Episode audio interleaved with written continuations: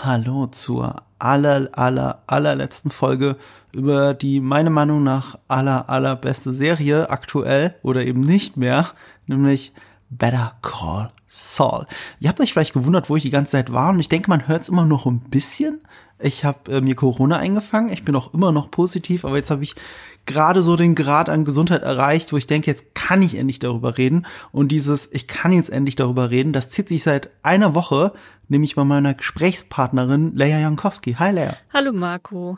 Oh ja, allerdings, das zieht sich jetzt lange hin, der Gesprächsbedarf, der da ist. Einige von euch werden schon von Leia gehört haben, nicht nur, weil sie beim Mid-Season-Finale war es, glaube ich, äh, bei Better Call Saul schon dabei war, bei den Folgenbesprechungen, sondern auch, weil dein Name ja also relativ oft hier im Podcast gefallen ist, weil ich mit keinem anderen Menschen so viel über diese Serie geredet habe wie hier. Und ich mag das immer nicht, wenn ich irgendwo eine Deutung sehe oder, oder wieder, wieder nenne. Wenn ich, wenn ich die Quelle weiß, dann sage ich natürlich auch die Quelle dazu. Ähm, ich will das hier nicht als mein eigenes Zeug verkaufen und deswegen ist dein Name relativ häufig gefallen in den letzten Folgen. Ich, ich habe es auch gehört, weil ich habe die Folgen, habe ich mir dann selber auch angehört. Ich fand auch, du hattest echt eine sehr coole Auswahl an Gästen bis dahin. Und ja, wir reden einfach verdammt viel über Better Call Saul. Also auch wenn die Folgen schon lange gelaufen sind, in der Regel fällt einem dann so nach ein paar Tagen doch noch mal irgendwas ein, wo wir uns dann gegenseitig, du, mir ist noch mal was eingefallen gerade oder noch mal was aufgefallen oder ich habe ein Interview gelesen oder ich habe noch mal auf Reddit rumgewühlt und das und das gesehen und wir tauschen uns einfach unfassbar viel über diese Serie aus. Und ich sitze einfach nur auf heißen Kohlen, weil wie schon zum Mid-Season-Finale haben wir uns entschlossen zu sagen, okay, wir bewahren alles für den Podcast auf, damit es ein authentisches Gespräch ist und äh, Nee, nee, nee, du hast es beschlossen. Stimmt, ich habe es beschlossen. ich habe das überhaupt nicht beschlossen. Du hast ja. das beschlossen. Ich wollte schon mit dir drüber reden und dann so, nein, nein, nein, nein, nein, nein. wir reden jetzt erst äh, und es ist eine Woche jetzt fast. Für die für die Qualitätssteigerung des Podcasts dachte ich mir, ist es einfach cooler, wenn wir es ganz authentisch jetzt das Gespräch haben weil mir ist schon mal aufgefallen, wenn man dann mit Leuten, mit denen man gerne im Podcast sowas besprechen möchte, vorher schon intensiv drüber gesprochen hat, dann ist der Podcast meistens qualitativ minderwertiger als das Gespräch, das man vorher hatte, weil die anfängliche Begeisterung, Verwunderung, das Nachhaken einfach fehlt. Und man fühlt sich auch selber so, als würde man nur alles wiederholen, was man bis dahin gesagt hat. Und mhm. deswegen fand ich es einfach schöner zu sagen, nee, komm, ähm, wir machen es jetzt einfach im Podcast und ich bin wirklich gespannt, was du denkst zur Folge. Ja, ist gut, dass du das sagst, weil das ist immer mein Problem mit Eve. Ich muss ihn immer abwürgen und WhatsApp, wenn er mir tausend Sprachnachrichten über seinen Ersteindruck zu Serie oder Film XY schickt. Ich sage so, Eve, hebt dir das für einen Podcast auf. Du nimmst ja, du nimmst ja gerade die Energie dazu, wenn wir uns jetzt schon gegenseitig zu sehr austauschen da muss immer so viel Abstand dazu sein, dass man auch das meiste wieder vergisst, weil dann wirklich dieses Feuer nicht mehr da ist. Und wenn es bei einer Serie viel Feuer gibt, dann ist das eben bei Better Call Saul, auch wenn der arme Eve bisher immer noch nicht weiß, was er da verpasst. ich nur manchmal ein Grad dieses Ausmaßes zu geben. Ich weiß noch, als ich das letzte Mal in Berlin war und natürlich wieder versucht habe, meiner alten Predigerart, den Sebastian von Filmstarts und den I vom Moviepilot eben dazu zu überreden, so, ey, ihr müsst das endlich gucken. Und beide so, ah, schon wieder eine Serie. Das ist doch, das ist doch, wie fandest du El Camino? Das war so ihre, ihre, weißt du, statt mit mir wirklich darüber zu diskutieren, wie cool Better Call Saul ist, war ihre Frage, wie ich El Camino finde. Weil sie dachten, wenn der so toll Better Call Saul findet, der kann, der findet El Camino bestimmt genauso geil. Und ich so zu den beiden, ja, ist okay. ist okay, ist eine schöne Jesse-Episode, und nicht mehr, aber auch nicht weniger, weil das ist halt auch die Qualität von Breaking Bad. Es ist ja trotzdem eine tolle Episode, aber es ist jetzt nicht der heilige Gral des Serien äh, Serienverfilmung, wenn du so willst.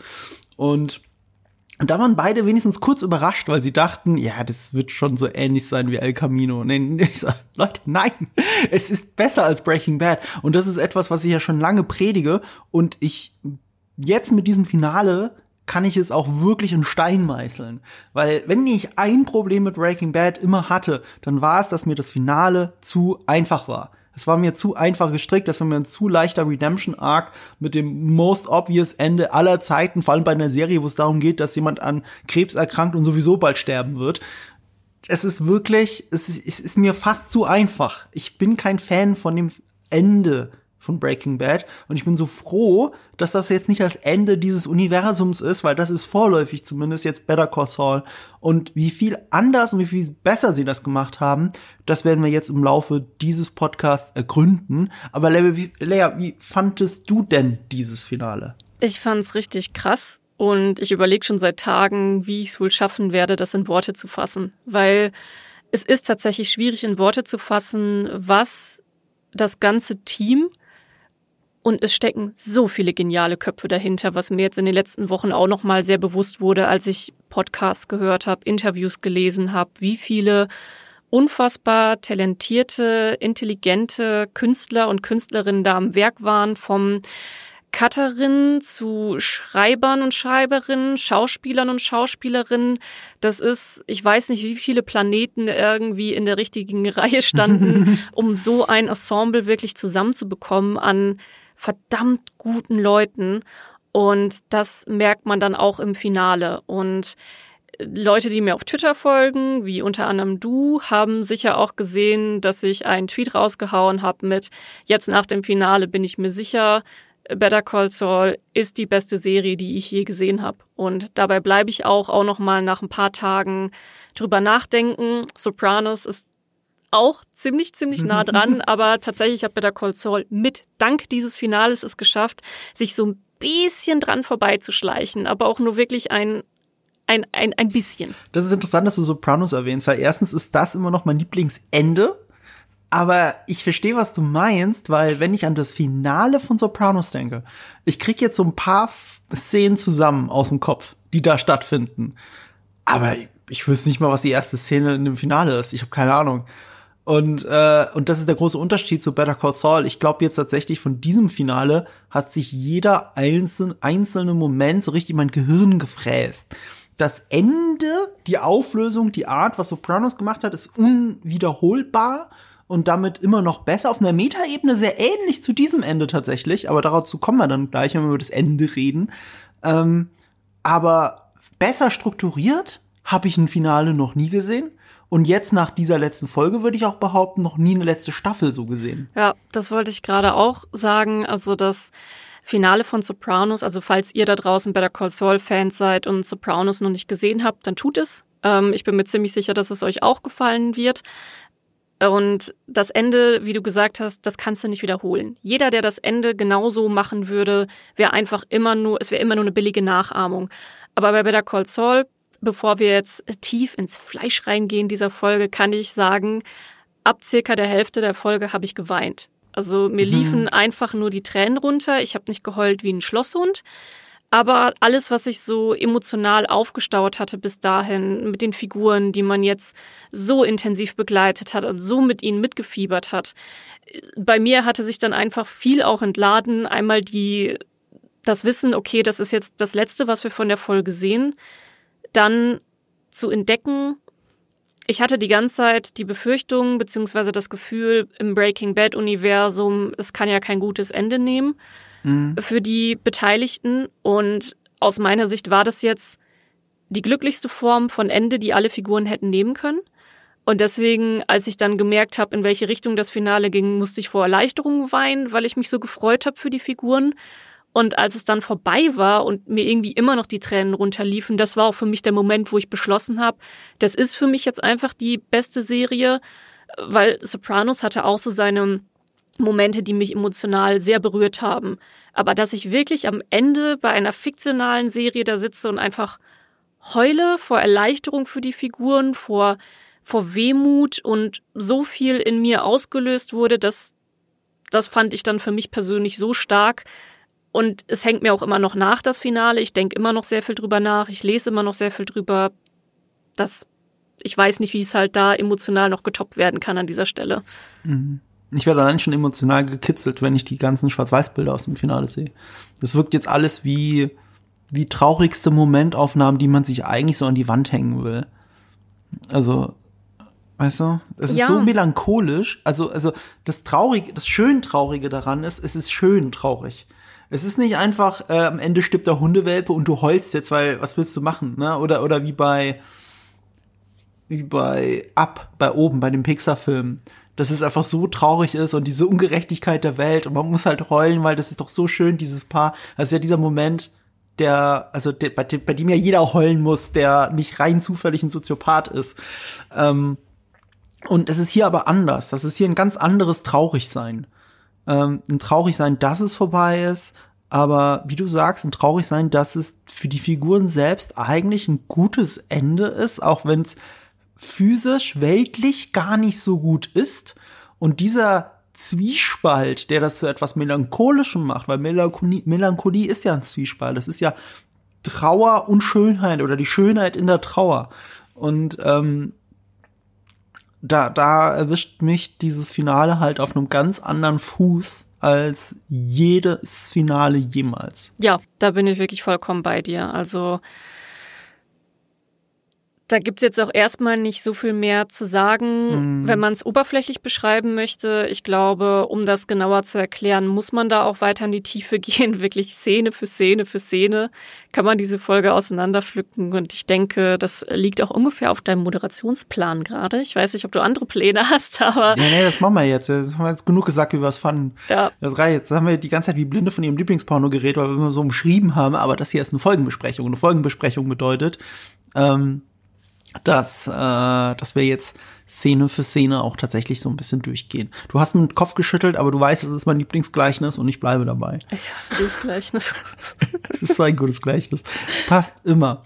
Ich, ich habe neulich erst festgestellt durch meinen Rerun von Malcolm mittendrin, ich bin immer noch dabei, weil ich halt vor Monaten ein Video dazu gemacht habe, bin ich voll auf dem Disney Plus Rerun von Malcolm mittendrin, bin irgendwo jetzt vierte Staffel und habe jetzt erst festgestellt, dass viele meiner Lieblingssprüche von Reese sind. Ich wusste nicht mehr, woher ich die habe. So lange habe ich die verinnerlicht. Einer meiner Lieblingssprüche ist, es ist wissenschaftlich erwiesen, dass jeder Mensch einen bösen Zwilling hat.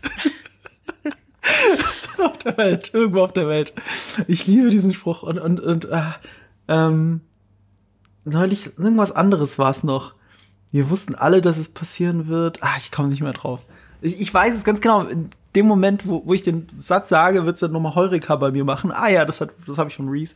Äh, ich habe es gerade vorgestern oder gestern gehört. Unglaublich.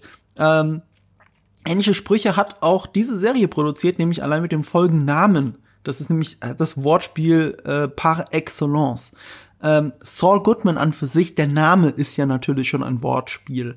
Äh, das ist den meisten Nicht-Amerikanern natürlich nicht sofort klar, aber wenn man es schnell genug ausspricht, Saul Goodman, it's all good man. Und deswegen ist es natürlich ein genialer Künstlername für einen Anwalt von Klein, von Kleinganoven, ähm, damit sie, sie das Gefühl haben, äh, dass das wird schon wieder allein das transportiert dieser Name und es wird auch nochmal für das Ende der Folge ganz wichtig.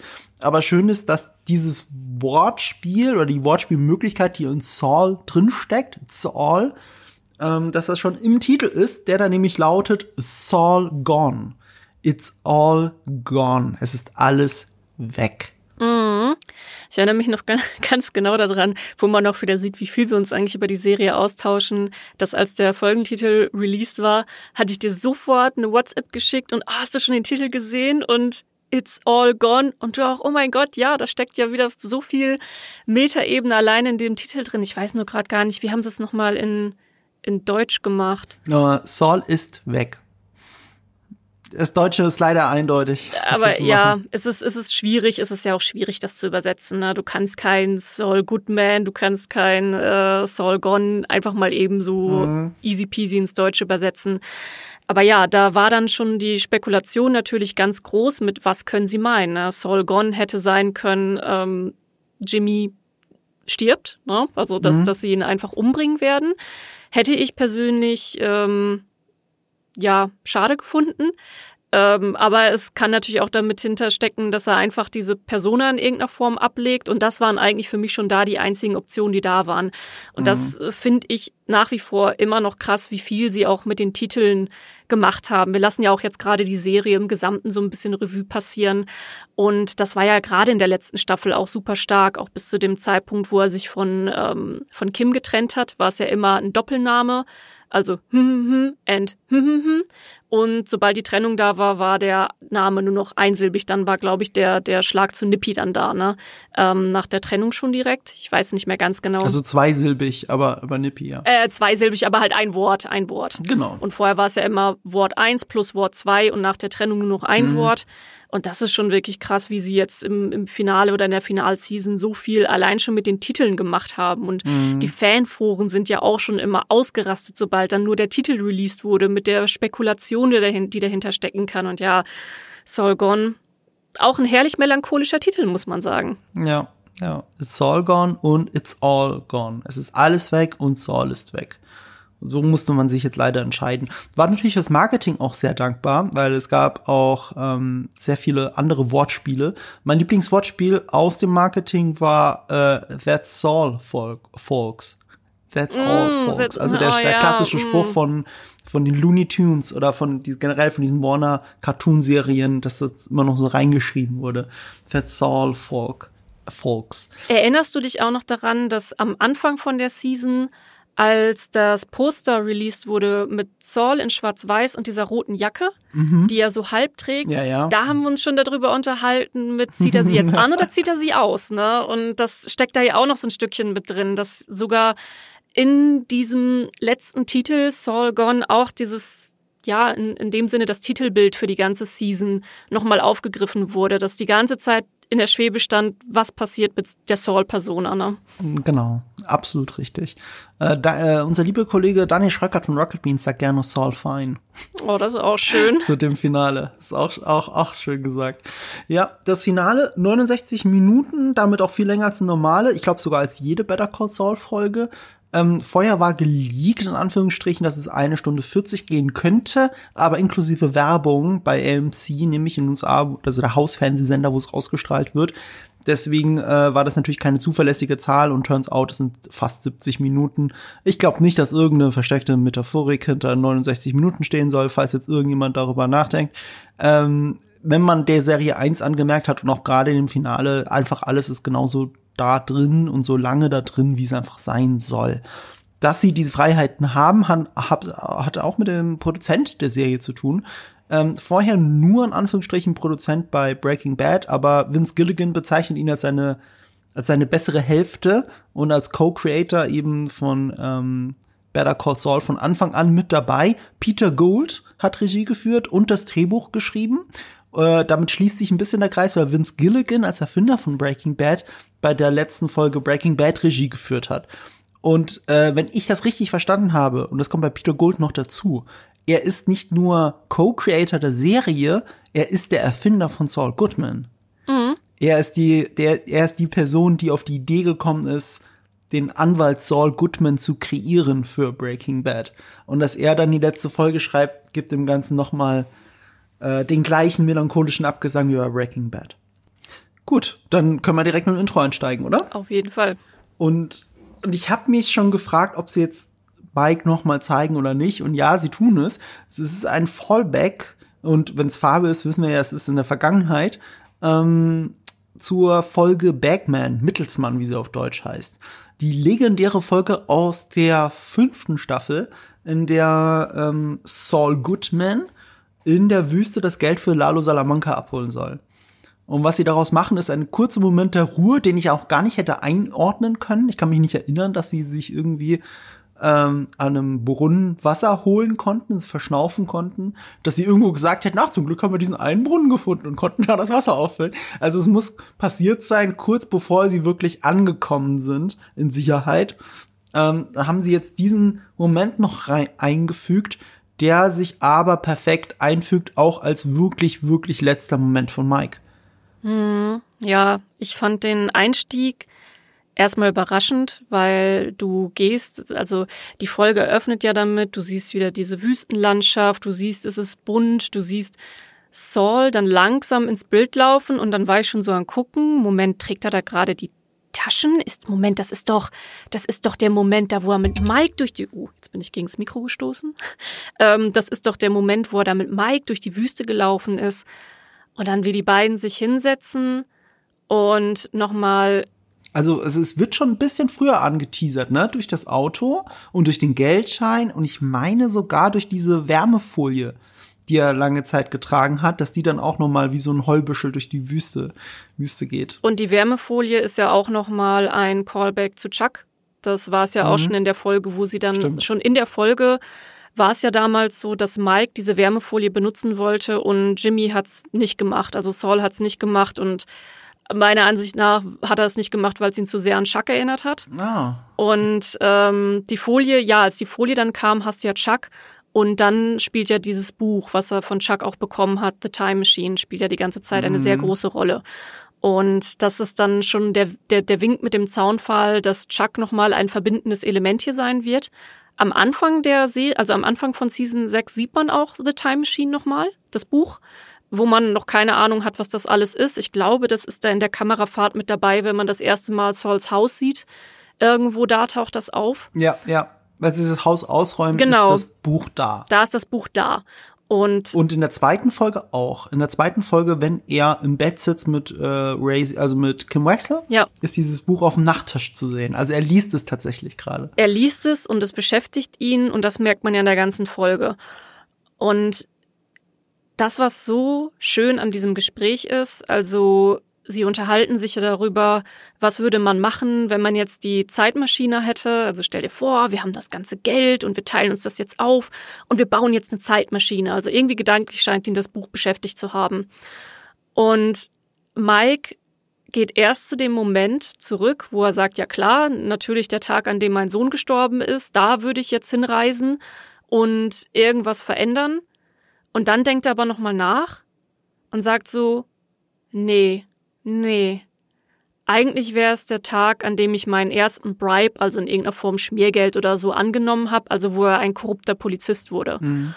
Und das ist nochmal in Bezug zu der Folge, ähm, wo er mit Nachos Vater, äh, Papa, Papa Vargas, nochmal das letzte Gespräch hat, wo, wo ich eigentlich davon ausgegangen bin, okay, das ist es, das ist das letzte Mal, dass wir Mike in dieser Serie sehen. Da wird ja sein ganzer Charakter so dekonstruiert. Und das jetzt auch nochmal rückwirkend auf die ganze Serie Breaking Bad, Better Call Saul, man liebt ja irgendwie Mike. Also Mike ist einfach so eine coole Sau, die immer einen coolen Spruch auf Lager hat und irgendwie auch immer so wirkt wie der Gute in diesem ganzen Gefilde. Ähm, irgendwie der, der da mit reingeschleudert wurde. Und dieses eine Gespräch ist so entlarvend mit Papa Nacho. Und das wird da irgendwie nochmal aufgegriffen, dass er versteht oder nochmal sagt, so nein, der Tag, an dem ich das erste Mal kriminell wurde, das würde ich gerne zurücknehmen. Das ist das, wo ich mit der Zeitmaschine hin will. Das ist eine schöne Beobachtung, ja. Also, also das, das, ähm, dieses Gespräch mit Papa Nacho war ja wirklich ein Offenbarungseid von ihm selbst, dass er nicht versteht, dass dieses Blood for Blood, dieses Revenge als Justice, dass er immer in diesem Zahnrad gefangen sein wird und den Ausweg nicht sieht. Und das ist eigentlich ein unbefriedigender Abschluss für ihn. Es erklärt zwar, welche Person er ist, wenn wir ihn in Breaking Bad kennenlernen, aber es ist eigentlich ein unbefriedigendes Ende, weil da kein Aha-Erlebnis, keine Selbsterkenntnis für Mike ist. Und hier kriegen wir aber nach, im Nachhinein diese Selbsterkenntnis, auch wenn dieses Gespräch hier vor dem mit Papa Nacho ja ist. Also, aber, aber es ist ja das, das wir jetzt sehen. Und was wir sehen ist, dass er gerne zum, erst noch zum 8. Dezember 2001 zurück will, um das mit seinem Sohn zu verhindern oder äh, die zukünftigen Mörder seines Sohnes umzubringen. Und er realisiert sehr schnell, noch während er es ausspricht, nee, das ist die falsche Antwort. Die richtige Antwort ist der 17. März 1984. Und das ist der erste Tag, an dem er äh, sich hat schmieren lassen. Ja, wobei ich mich auch frage, ob diese Gespräche wirklich stattgefunden haben. Also rein theoretisch könnte es ja auch sein, dass die eine Metapher sind, also dass es irgendwie was ist, ähm, dass das Saul noch mal in seinem Kopf passieren lässt in der letzten Folge. Das ist was, was ich mich tatsächlich gefragt habe. So sind diese Gespräche. Wir kommen ja gleich auch noch mal zu zwei anderen Gesprächen, die in diesem Zusammenhang stattfinden, ob die wirklich da waren Ja. oder Ja, sind sie. Also, also erstens, weil es gibt viele Hinweise innerhalb der Szenen, die so gut darauf aufbauen, was in der Serie passiert ist. Dazu kommen wir dann auch gleich nochmal. Aber auch hier, wie gesagt, sie suchen sich dann immer so ein Timeframe raus, wo man nochmal schnell reingehen könnte. Ähm, deswegen gehe ich davon aus, dass es tatsächlich genauso passiert ist. Plus, es gibt in dem allerletzten Moment, und da möchte ich noch nicht so viel vorwegnehmen, eine zeitliche Verordnung, die mit der Entstehung dieser Serie zu tun hat. Und das ist so eindeutig, das ist keine, das ist natürlich eine Metapher, aber es ist nicht eine eingebildete Metapher. Das ist so passiert. Und wir sehen die Abzweigungen, die die Leute hätten im Leben auch nehmen können. Mhm. Das wird jetzt hier nur vorangeschickt als, als, als Denkspiel. Gleichzeitig sind aber diese Momente genau das. Ich weiß aber, woher dieses Gefühl kommt, dass du sagst, mit, ähm, äh, das fühlt sich so wie eine metaphorische Reise an. Ja. Weil es gibt eine wunderbare Erklärung dafür von, und ich muss jetzt kurz überlegen, wer es gesagt hat. Ich glaube, es war Peter Gould. Ähm, das Gleichnis, das er dafür benutzt, was wir hier sehen, ist A Christmas Carol von ja, Charles ja, genau, Dickens. ja. Es ist die Weihnachtsgeschichte. Es sind die drei Geister der Vergangenheit, der Gegenwart und der Zukunft. Ja. Hier jetzt nicht unbedingt diese zeitlichen Verordnungen, aber es sind die drei Geister, die Char ähm, Charles McGill, wollte ich gerade sagen, Jimmy McGill heimsuchen und ihm zeigen zumindest, dass es einen Punkt gab, wo er hätte was anders machen können. Ja, ja, das ist ganz wichtig. Das ist ganz wichtig. Die, die, die suchen ihn quasi heim und geben ihm zu denken und erklären auch ein bisschen, wie er handelt, wie er eben am Ende handelt. Ähm, hinter diesem 17. März 1984, hinter der Wahl von äh, Mike, steckt sogar noch was sehr Tragisches, wenn man mal drüber nachdenkt. Weil was hätte er denn an dem Tag anders gemacht? Er hätte das Geld nicht angenommen, okay. Aber er weiß doch, was das bedeutet. Weil das bedeutet, dass ihm dasselbe passiert, was seinem Sohn passiert ist.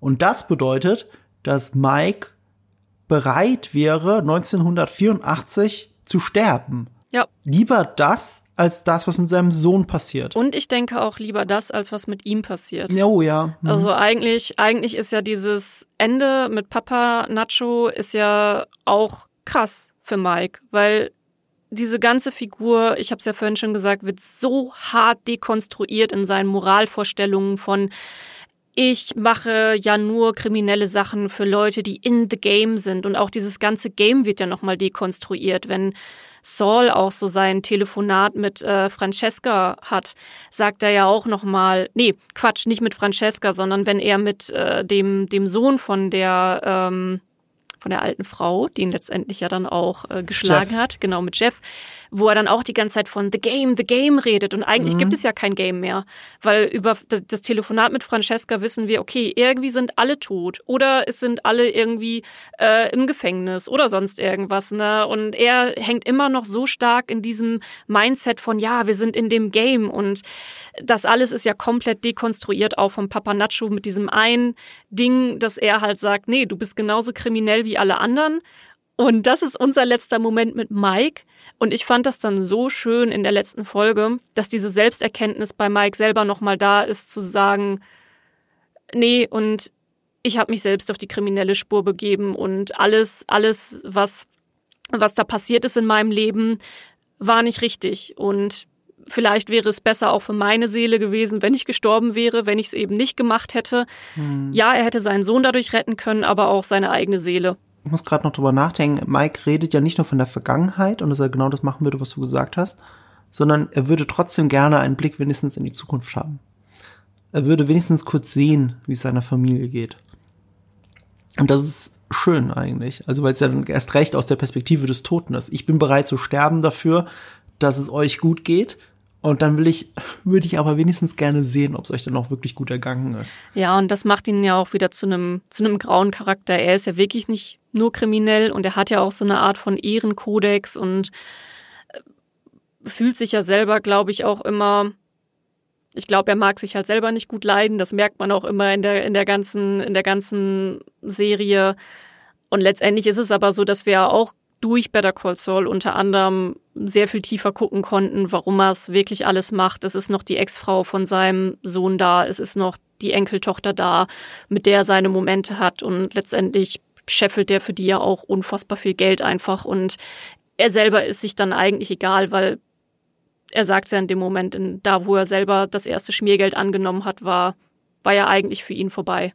Interessant dazu dann, wofür sich Jimmy entschieden hat, nämlich für den 10. Mai 1965. Und dann kann das auch genau datieren, weil es hat mit Aktien zu tun. Und äh, wie äh, Mike das dann so schön kommentiert mit That's it? Money? also, what else? Nothing You Change.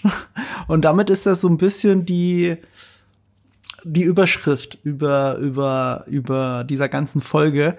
Gibt es nichts, was, gibt es nichts, was man auch im Nachhinein ändern würde? Na, und, und, oder man im Voraus hätte ändern können.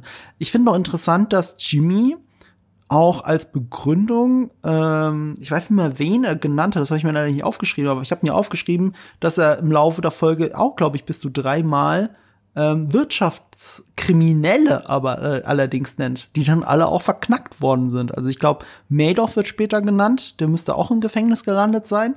Also da er, er eifert ausgerechnet Leuten nach, die zwar sehr schnell zu sehr viel Geld gekommen sind, die dann aber auch irgendwann der Rechtsstaat wieder eingeholt hat, wenn ich mich jetzt nicht täusche.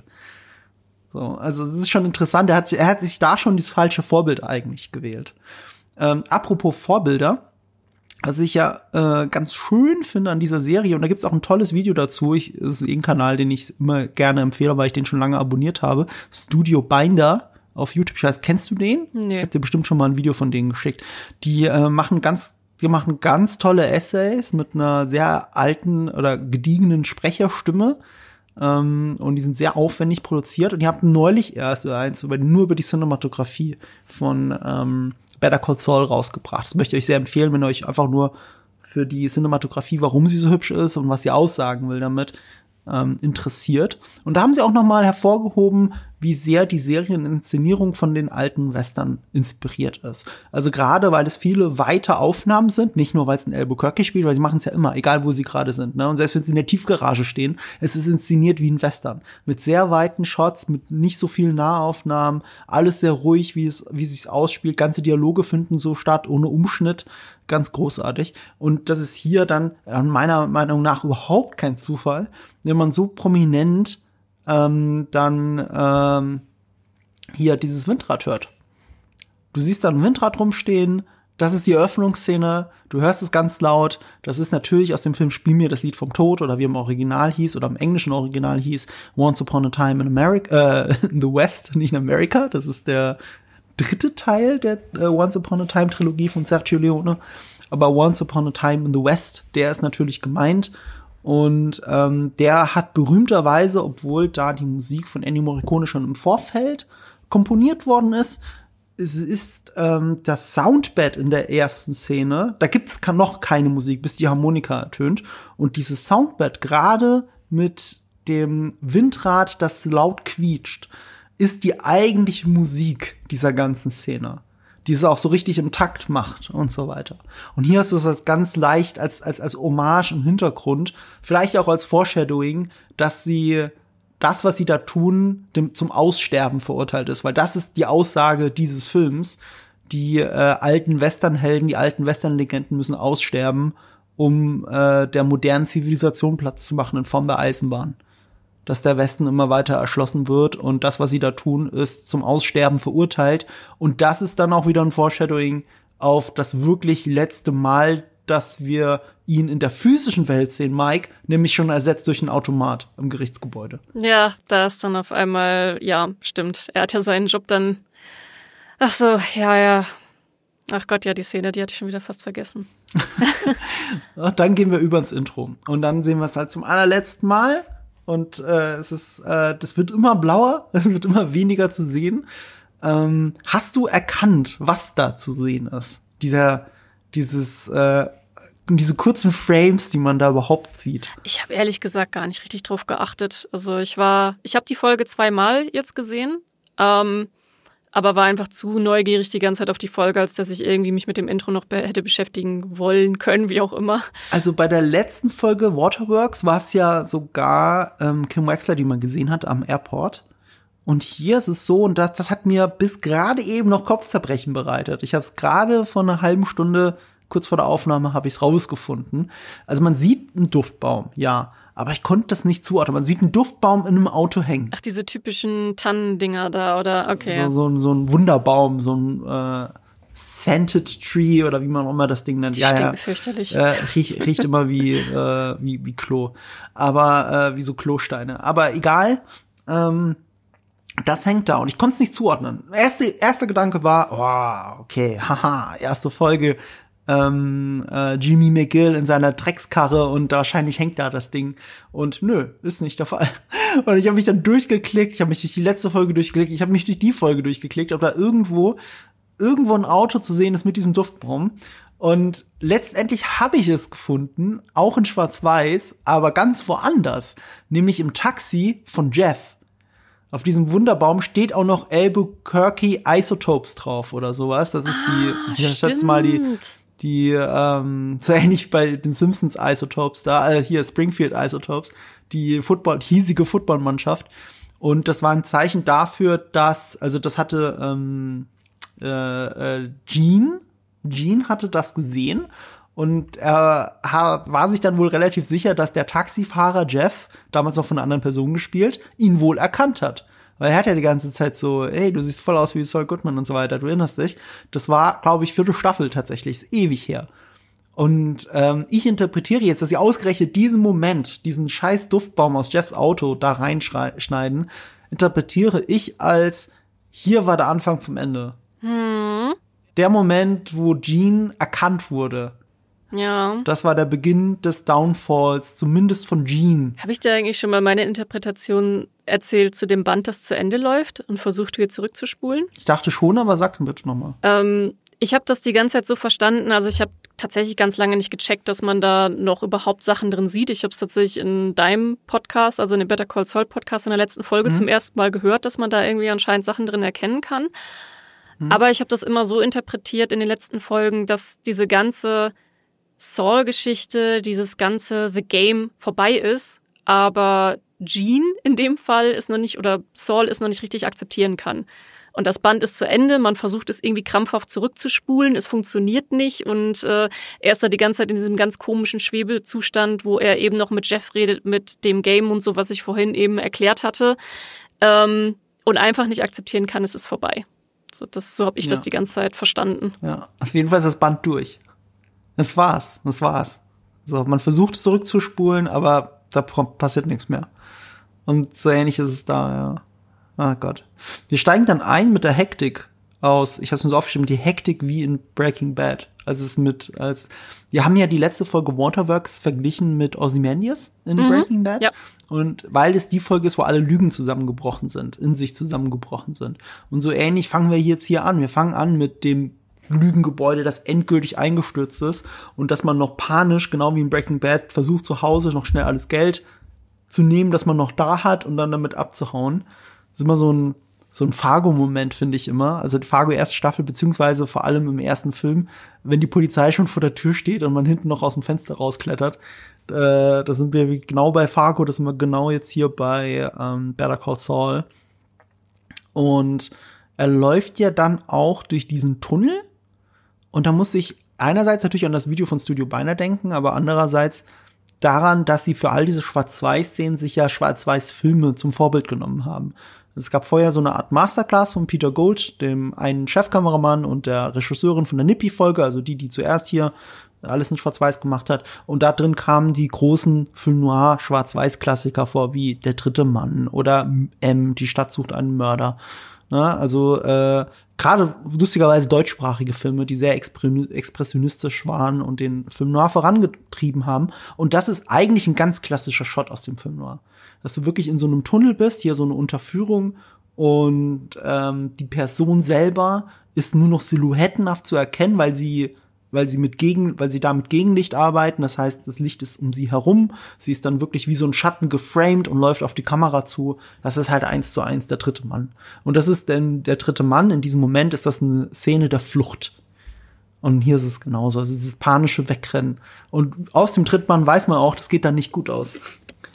Ja, ich liebe auch in dem Fall, also er springt dann, da kommt ja auch die Polizei, wie du sagst, alles ganz hektisch und er hat ja noch so gerade eben sein Kästchen mit den Diamanten dann unter den Arm geklemmt und hat noch die, ähm, die Telefonnummer von dem Staubsaugervertreter noch rausgesucht und so und dann springt er Ich muss noch ganz kurz was, sorry, Ja? wollte ich jetzt nicht so unterbrechen. Aber bevor das passiert, bevor er in diesem Müllcontainer, weil der Müll, Müllcontainer, der, der hat so viele Implikationen. Ähm, er, als er die Polizei beobachtet, guckt er so um die Ecke rum, ne? Ja, du erinnerst dich. Er guckt so ganz langsam um die Ecke rum, so mein Gesicht sieht nur noch halb. was auch interessant ist, also es ist das Gegenteil von hinter einer Ecke verschwinden. Das, was später eine viel größere Rolle spielt. Hier geht er nochmal um die Ecke so rum, um zu gucken, um zu, weil er noch Hoffnung hat, weil er sie beobachtet und so weiter. Und wir haben diesen Shot schon mal eins zu eins so gesehen in Better Call Saul. Und es ist schon ein Meme geworden, nämlich als ein, ich sag mal, ein Saul Goodman sich um die Ecke so gelehnt hat und es war aber eine verspiegelte Wand und sein Gesicht spiegelt sich symmetrisch in dieser Mauer mhm. und dadurch hast du zwar sein vollständiges Gesicht, aber es ist zwiegespalten und irgendwie falsch. Und ähm, du hast in diesem Moment hast du einen Saul Goodman und einen Jimmy McGill in einem Shot. Mhm. Das war damals so. Ja. Jetzt fehlt der Spiegel. Jetzt hast du denselben Shot in Schwarz-Weiß und du siehst nur noch das halbe Gesicht. Du siehst Gene. Gene ist noch nicht Saul, der ist noch nicht wieder Jimmy, der ist irgendwo was, er, er was Drittes, er ja. ist was Drittes. Wenn der andere Shot Jimmy und Saul repräsentiert hat, hier ist es Gene. Ja. Das ist im Moment alles, was gerade noch da ist und Gene versucht abzuhauen. Stimmt, das ist, äh, das hätte ich jetzt tatsächlich noch mal übersprungen, ähm, weil ich schon so aufgeregt bin wegen dem Müllcontainer, weil er springt dann eben, da ist dieser große Container und er springt da rein und das haben wir ja schon mal gesehen. Und äh, ich weiß jetzt gar nicht mehr genau, in welcher Staffel es war, dritte oder vierte, wo alles mit dem äh, Mercer Werder Case anfängt ähm, der große Case um die alten Leute. Ja. Er findet ja dieses ganze, das ganze Material. Glaub, erste Staffel. Ist das noch die erste? Ich glaube, erste Staffel. Erste oder zweite Staffel. Ich glaube wirklich noch ganz am Anfang. Ja, stimmt. Er geht das ja auch noch alles mit Chuck und so durch. Also das kriege ich jetzt tatsächlich chronologisch nicht mehr auf die Reihe. Ich erinnere mich nur noch daran, das ist ja schon mal so ja, aber, aber nicht Mesa Verde, sorry. Mesa Verde, deswegen bringst du es gerade durcheinander. Mesa Verde ist ja Kim Wexler ja. Ach so, genau. Und das, äh, ja, ja, ja, Sandpiper, sorry, ja, genau. Sandpiper, ja. den, den Case meine ich, stimmt. Äh, der Sandpiper Case, der ganz große, um den sich dann ja auch alles im Altenheim dreht. Und äh, wenn man dann nochmal genauer drüber nachdenkt, wenn man von wann fängt der Downfall an? ist es ja eigentlich da, weil er nimmt den, er nimmt den Case auf. Ähm, mhm. äh, da sieht ja noch alles gut für ihn aus. Ähm, er kriegt halt sein neues neuen Job und bla bla bla. Aber das ist ja letztendlich irgendwie auch dieser Case, der dann mit Howard verbunden ist, der dann verbunden ist mit allem, was da mit Lalo passiert, mit dem Tod von Howard und äh, der Trennung. Und die Trennung ist dann letztendlich auch der von Kim ist dann letztendlich der Punkt, wo er auch naja, die diese Saul Goodman Persona komplett für sich annimmt, mhm. um seinen Schmerz irgendwie zu unterdrücken. Ähm, da fängt eigentlich alles an. Und er landet jetzt wieder in so einem Container. Die Diamanten fallen runter. Ja. Ich, ich möchte behaupten, es fängt ganz woanders an und ich werde es erst ganz am Ende auflösen. Ich kann mit dem Finger drauf zeigen, wo der Downfall anfängt. Aber es ist interessant, dass du den Container willst. Ja. Weil äh, ich habe es mir aufgeschrieben als Back to the Roots. Es ist vielleicht nicht der Anfang, aber es ist in der Situation ähnlich. Ne? Es, es geht um, um Geld auch vor allem. Ne? Also alles, was er, alles, was da drin ist in dem Container von Sandpiper. Ja. Ne, jeder Fetzen Papier da drin repräsentiert Geld. Ja. Und was passiert ihm hier? Hier fällt ihm eine Schachtel Diamanten raus. Es ist so, in dem Moment ist es wieder so absurd witzig, weil es ist so spannend irgendwie. Du guckst halt auch, oh mein Gott, wie geht's jetzt weiter? Und es kann ja irgendwie nicht, also es kann ja nicht wirklich gut ausgehen, weil wie langweilig wäre es dann bitte schön, wenn die Polizei an ihm vorbeifährt und er ruft wieder den Staubsaugermann an und äh, sagt, ach übrigens, ich brauche wieder eine neue Identität, dann sind wir quasi wieder bei Punkt Null. Mhm. Also nein, ihm fällt alles raus, ihm fällt die, er hat dann auch diese Nummer nicht mehr und das mit dem Handy geht irgendwie schief und dann hörst du nur dieses Pock, Pock, Pock, someone there. Ja. Ausgerechnet das mit dem Handy. Ja. Ausgerechnet das Handy. Ja. Weil das ist ja das, womit er auch ganz am Anfang relativ schmierig Geld verdient hat. Ja. Indem er diese Handys vertickt hat. Dass ihm ausgerechnet das Handy zum Verhängnis wird, die er selber verkloppt hat an Kleinganoven, damit sie eben nicht von der Polizei erwischt werden. Und das wird ihm zum Verhängnis. Er kann das Handy nicht richtig benutzen, ist laut, deswegen im Müllcontainer, wird deswegen gefunden von der Polizei. Ähm, dass er nicht anrufen kann, also dass es ja nicht so ausgehen kann, war deswegen relativ klar, weil äh, der Schauspieler ja leider gestorben ist, der ähm, äh, diesen Staubsaugervertreter immer gespielt hat. Und ich hatte mich schon gefragt, wie sie das dann lösen. Es gab einen Promo-Shot, ähm, eine kurze Promo-Aufnahme, wo man Momente des Schiffs, äh, Schiffswracks, des Autowracks gesehen hat aus der Wüste, also das, womit die Folge angefangen hat. Und im Hintergrund hörst du dann äh, ähm, Gene eben diesen Standardspruch rezitieren. Ich brauche Ersatzteil und so weiter. Und das war nicht der Spruch wie bei Breaking Bad damals, als er angerufen hat. Oder beziehungsweise in Better Call Saul. Wir sehen es ja in Better Call Saul, als er angerufen hat. Äh, wenn ich mich richtig erinnere. Und es war aber nicht dasselbe. Und es war aber das, was er hier vor sich hingemummelt hat, tatsächlich, ohne am Telefon zu sein. Er hat sich diesen Spruch nochmal vorgemummelt und das haben sie fürs Promo genommen. Mm, ja, stimmt. Das, ja, guck, das Promo-Ding hatte ich auch schon wieder total vergessen. Aber ähm, genau, wir sind dann an dem Punkt und äh, die Polizei steht dann nun mal da und er kommt raus und es ist so ein erbärmliches Bild. Es ist so ein erbärmliches Bild. Ja, Wenn er dann voll wie Fargo. Fargo ja, ey. so langsam einfach sich erhebt, die Hände gehen hoch und er ist ja komplett zugeschmiert von diesem Mülleimer, ne? Und alles trieft an ihm runter und so und ja, dann ist unser lieber Gene slash Saul slash Jimmy gefangen. Und es ist ein Callback natürlich. Äh, neben diesem Time Machine Buch, was man in der ersten Folge gesehen hat, es war ja eh merkwürdig, ne, dass eine Staffel damit eröffnet wird, nicht mit Schwarz-Weiß, sondern mit dem Ausräumen der Wohnung. Was haben sie in diesem ersten Shot, in dieser Montage getan? Sie haben einen Pappaufsteller von Saul Goodman in den Container gestopft. Du siehst das so richtig im Hintergrund jemand von der Polizei oder von diesen Putzkräften wirklich so einen Container, in einen halboffenen Container dieses Pappding reingestopft hat und das ragt dann genauso raus, wie jetzt Jean rausragt und äh, die Hände in die Luft streckt. Ja, nur dass es bei seinem Pappding seine It's Showtime-Geste ist. Ja, ja, genau, genau. Das ist so so, so, so, so lustig eigentlich. Das ist, das ist das Tragikomische, der Schwarz, das Schwarzhumorige an dem Ganzen. Ja. Ähm, dann kommen wir direkt in die äh, in die Arrestzelle, kann man glaube ich sagen. Also er hat er, er, er wartet ja da und äh, da ist mir ein Shot aufgefallen. Ich kriege es gar nicht mehr zusammen, weil ich mir das vor einer Woche hier so aufgeschrieben habe. Aber er ist ganz prominent unten rechts im Bild kadriert. Und das Besondere daran ist, dass der Rest des Bildes relativ leer ist.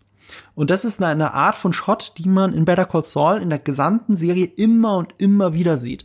Dass Personen ganz klein in der Ecke kadriert sind, also du nur den Kopf siehst, nur den Oberkörper oder so, und dann im Hintergrund immer ein großes Gebäude ist. Und das große Gebäude, das ist quasi wie so ein Damoklesschwert, das über ihn ragt, der große Schatten, der Gigant im Hintergrund. Und es sagt dann auch immer irgendwas über die Figur aus. Wir haben später einen ähnlichen Moment, als diese Staatsanwältin mit Kim telefoniert da ist im Hintergrund einfach das Justizgebäude. Das ist jetzt die Justiz nochmal als Bild, die bei Kim anruft. Und hier ist es so, er sitzt im Gefängnis, das Gefängnis ist über ihn, er ist gefangen und er ist nur ganz klein und sitzt da und, und, und will halt sein Telefongespräch. Was dann komischerweise äh, ähnlich ist wie bei Gus Fring damals, nur aus anderen Gründen. Weißt du noch, als Gus Fring angeschossen wurde von Lalo? Ja. Das erste, was er getan hat, seinen Stellvertreter anrufen. Ja. Der, der so, hat die große Verantwortung, den Laden selber aufzuschließen. Und, und wieder zuzumachen. Nicht nur aufschließen, zwei, zwei Tage hintereinander öffnen und schließen. Mhm. Und er entschuldigt sich, dass er beide Schichten übernehmen muss. Das ist ja mittlerweile ist das in der Community auch ein riesiges Meme geworden. Also ja. alle feiern einfach Lyle und und weil äh, gibt ja auch diese Szene, wo, wo ähm, äh, wo er die ganze Zeit die, die Backöfen und so schrubben muss und äh, Gas sagt die ganze Zeit, passt nicht, passt nicht, passt nicht, bis er irgendwann seinen Fimmel, weil er da ja irgendwie auch wieder Stress hatte und dieses Stressputzen ja auch als Symptom mhm. hat, sagt er irgendwann, it's acceptable. Und dieses acceptable ist ja ein riesiges Meme einfach geworden und so viele Leute fordern jetzt auch einen Lyle-Spin-Off und möchten wissen, was mit Lyle passiert ist, nachdem, äh, das, nachdem die Chicken-Restaurants alle zugemacht haben. Das ist herrlich. das würde ich auch gucken, ja. ja. Ähm, aber ja, fand ich interessant, dass das eigentlich ähnlich wie Gus Fring macht und sich da fast um seinen, um seinen, hier, um den Cinnabon-Hersteller. Was auch wieder ein Zeichen dafür ist, dass er eigentlich vom Grundprinzip her ein korrekter Mensch ist. Ja. Und aber auch wie einsam er ist.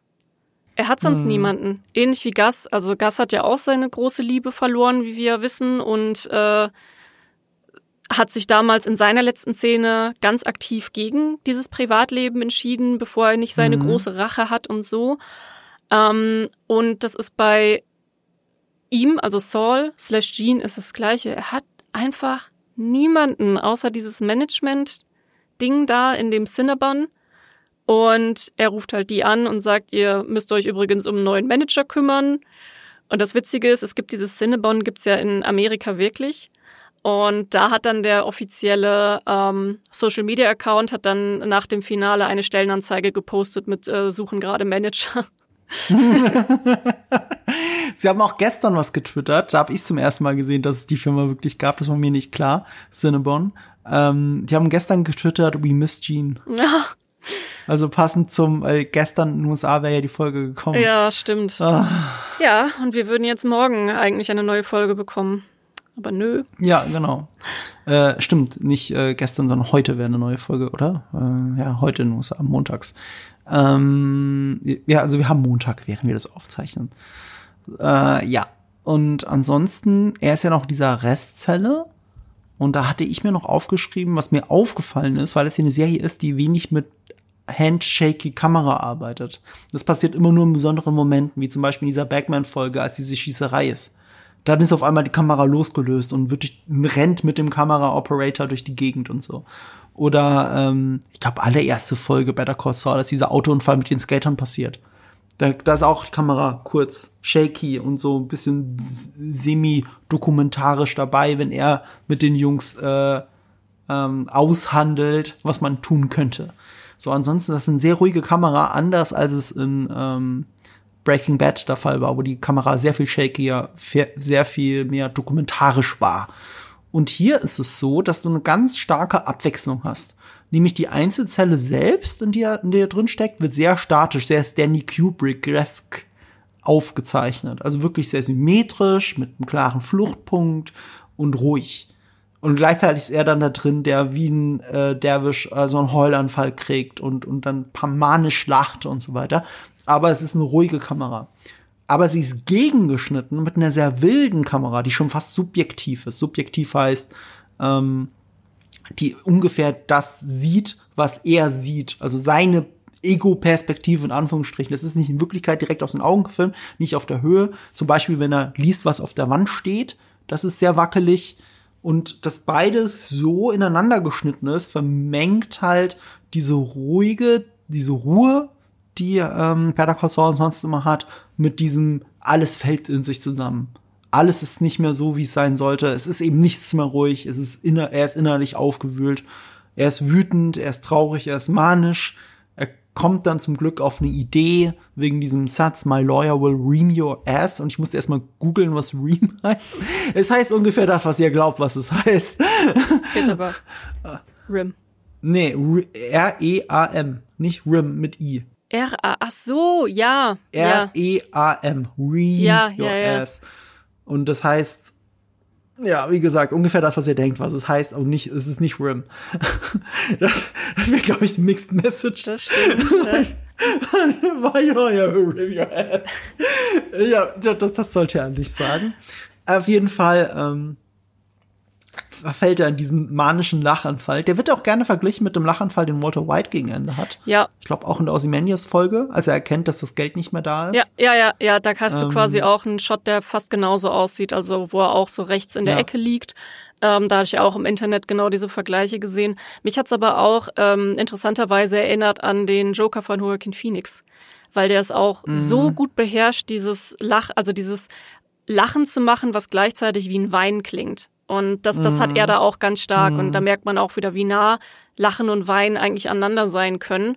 Ähm, Ja. Also das ist auch so ganz manisch. Das ist ziemlich, ziemlich nah Mhm. dran, finde ich. Ja, stimmt, genau. Aber ihm kommt eher ein Geistesblitz mit dem Lachen, wie wir dann feststellen. Und der Geistesblitz lautet, er hat doch einen Anwalt, den er anrufen könnte. Better call Bill. Ja. Bill Oakley, der ehemalige Staatsanwalt und äh, äh, ich finde, ich hätte nie gedacht, dass er noch mal so eine große Rolle spielt in der Serie, nachdem er da nur noch auf der Parkbank zu sehen war. Und die, diesem, dieser wunderbare Gag mit äh, Did he come out? Ja. Äh, äh, äh, Dass er die Seiten, ge ja, ja, äh, did he er switch, hat die Seiten gewechselt, genau. Der, der Spruch war, er hätte die Seiten he switched gewechselt. sides, dass er halt jetzt Verteidigung macht. Der Kommentar von Gene dazu war, he did come Ich muss out. es jetzt einfach, ich muss es jetzt einfach noch mal so vorwegnehmen, aber es ist einfach herrlich, wie sie diesen Charakter nur noch mal rein reingebracht haben, um ihm noch mal so richtig eine auf die Schnute zu geben. Also diese Szene mit ihm dann später im Gerichtssaal, werden wir noch drüber sprechen, da, da musste ich wirklich lachen. Das war mein Moment, wo ich irgendwie gleichzeitig geweint und gelacht habe. Ja, aber er gibt sich so viel Mühe. Er gibt sich wirklich viel Mühe, es, ja. Es zeigt, dass er halt nicht ein Saul Goodman am Ende des Tages ist, auch wenn er so tut. Und wie, dass er so tut, das wird auch wieder hier ähnlich auch kantiert. Es ist genau das, was wir bei Saul Goodman, beziehungsweise da noch Jimmy McGill immer wieder gesehen haben, dass er auf diesem, äh, ich glaube, auf einem, auf einem Dach da parkt, auch irgendwo beim Gericht oder so. Und da ist das schäbige Auto im Hintergrund. Er ist dann auch klein wieder kadriert im Vordergrund und im Hintergrund eben Justizgebäude und so weiter. Und genau das haben wir hier auch. Als er, gerade als er Bill anruft, steht er quasi in einem 1 zu 1 Saul Goodman Shot. Mhm. Oder Jimmy McGill Shot. Und das fand ich eigentlich ganz witzig, dass sie das so gelöst haben. Und inhaltlich, er redet ja dann irgendwann von Bang Bang.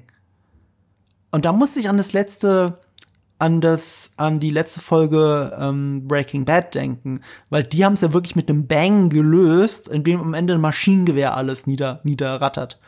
Und sein Bang Bang hier ist ja nur so ein Anwaltsgelaber. Mhm. Also so nach dem Motto, äh, wir haben ähm, wir haben Munition, ich, ich habe, das war sogar äh, äh, Jimmy, der das gesagt hat, wir haben Munition, wir können, können was mitmachen, bla bla bla. Und das ist nur so ein Anwaltsgelaber. Und hier ist es eben das metaphorische Maschinengewehr. Es gibt ein Massaker, das ist aber dann vor Gericht. Das ist halt ganz anders, als es Breaking Bad wieder gelöst ja. hat. Ja, ist ja auch nach wie vor eine Anwaltsserie irgendwo. Er macht sogar seine Geste. Er macht sogar seine Fingergeste, habe ich mir aufgeschrieben. Und das ist ja ein Bang. Ja. Diese Saul Goodman-Geste. Ja, stimmt. Ja, und dann springen wir halt zur Verteidigung. Und das ist äh, ein klassischer Saul Goodman-Moment. Und zu unserer aller Überraschung äh, taucht Hanks Frau auf, Marie Schrader. Ja. Nicht ganz zu meiner Überraschung, weil da habe ich mich leider spoilern lassen. Ich konnte nicht umhin, kurz auf Twitter zu sein. Und was sehe ich so direkt als erstes aufploppend? Ähm, äh, Dean Norris heißt er, der Darsteller von Hank, gratuliert seiner äh, Kollegin, die seine Frau immer gespielt hat, für die grandiose Performance in dem Finale. Und dann ich so, nein! Ja.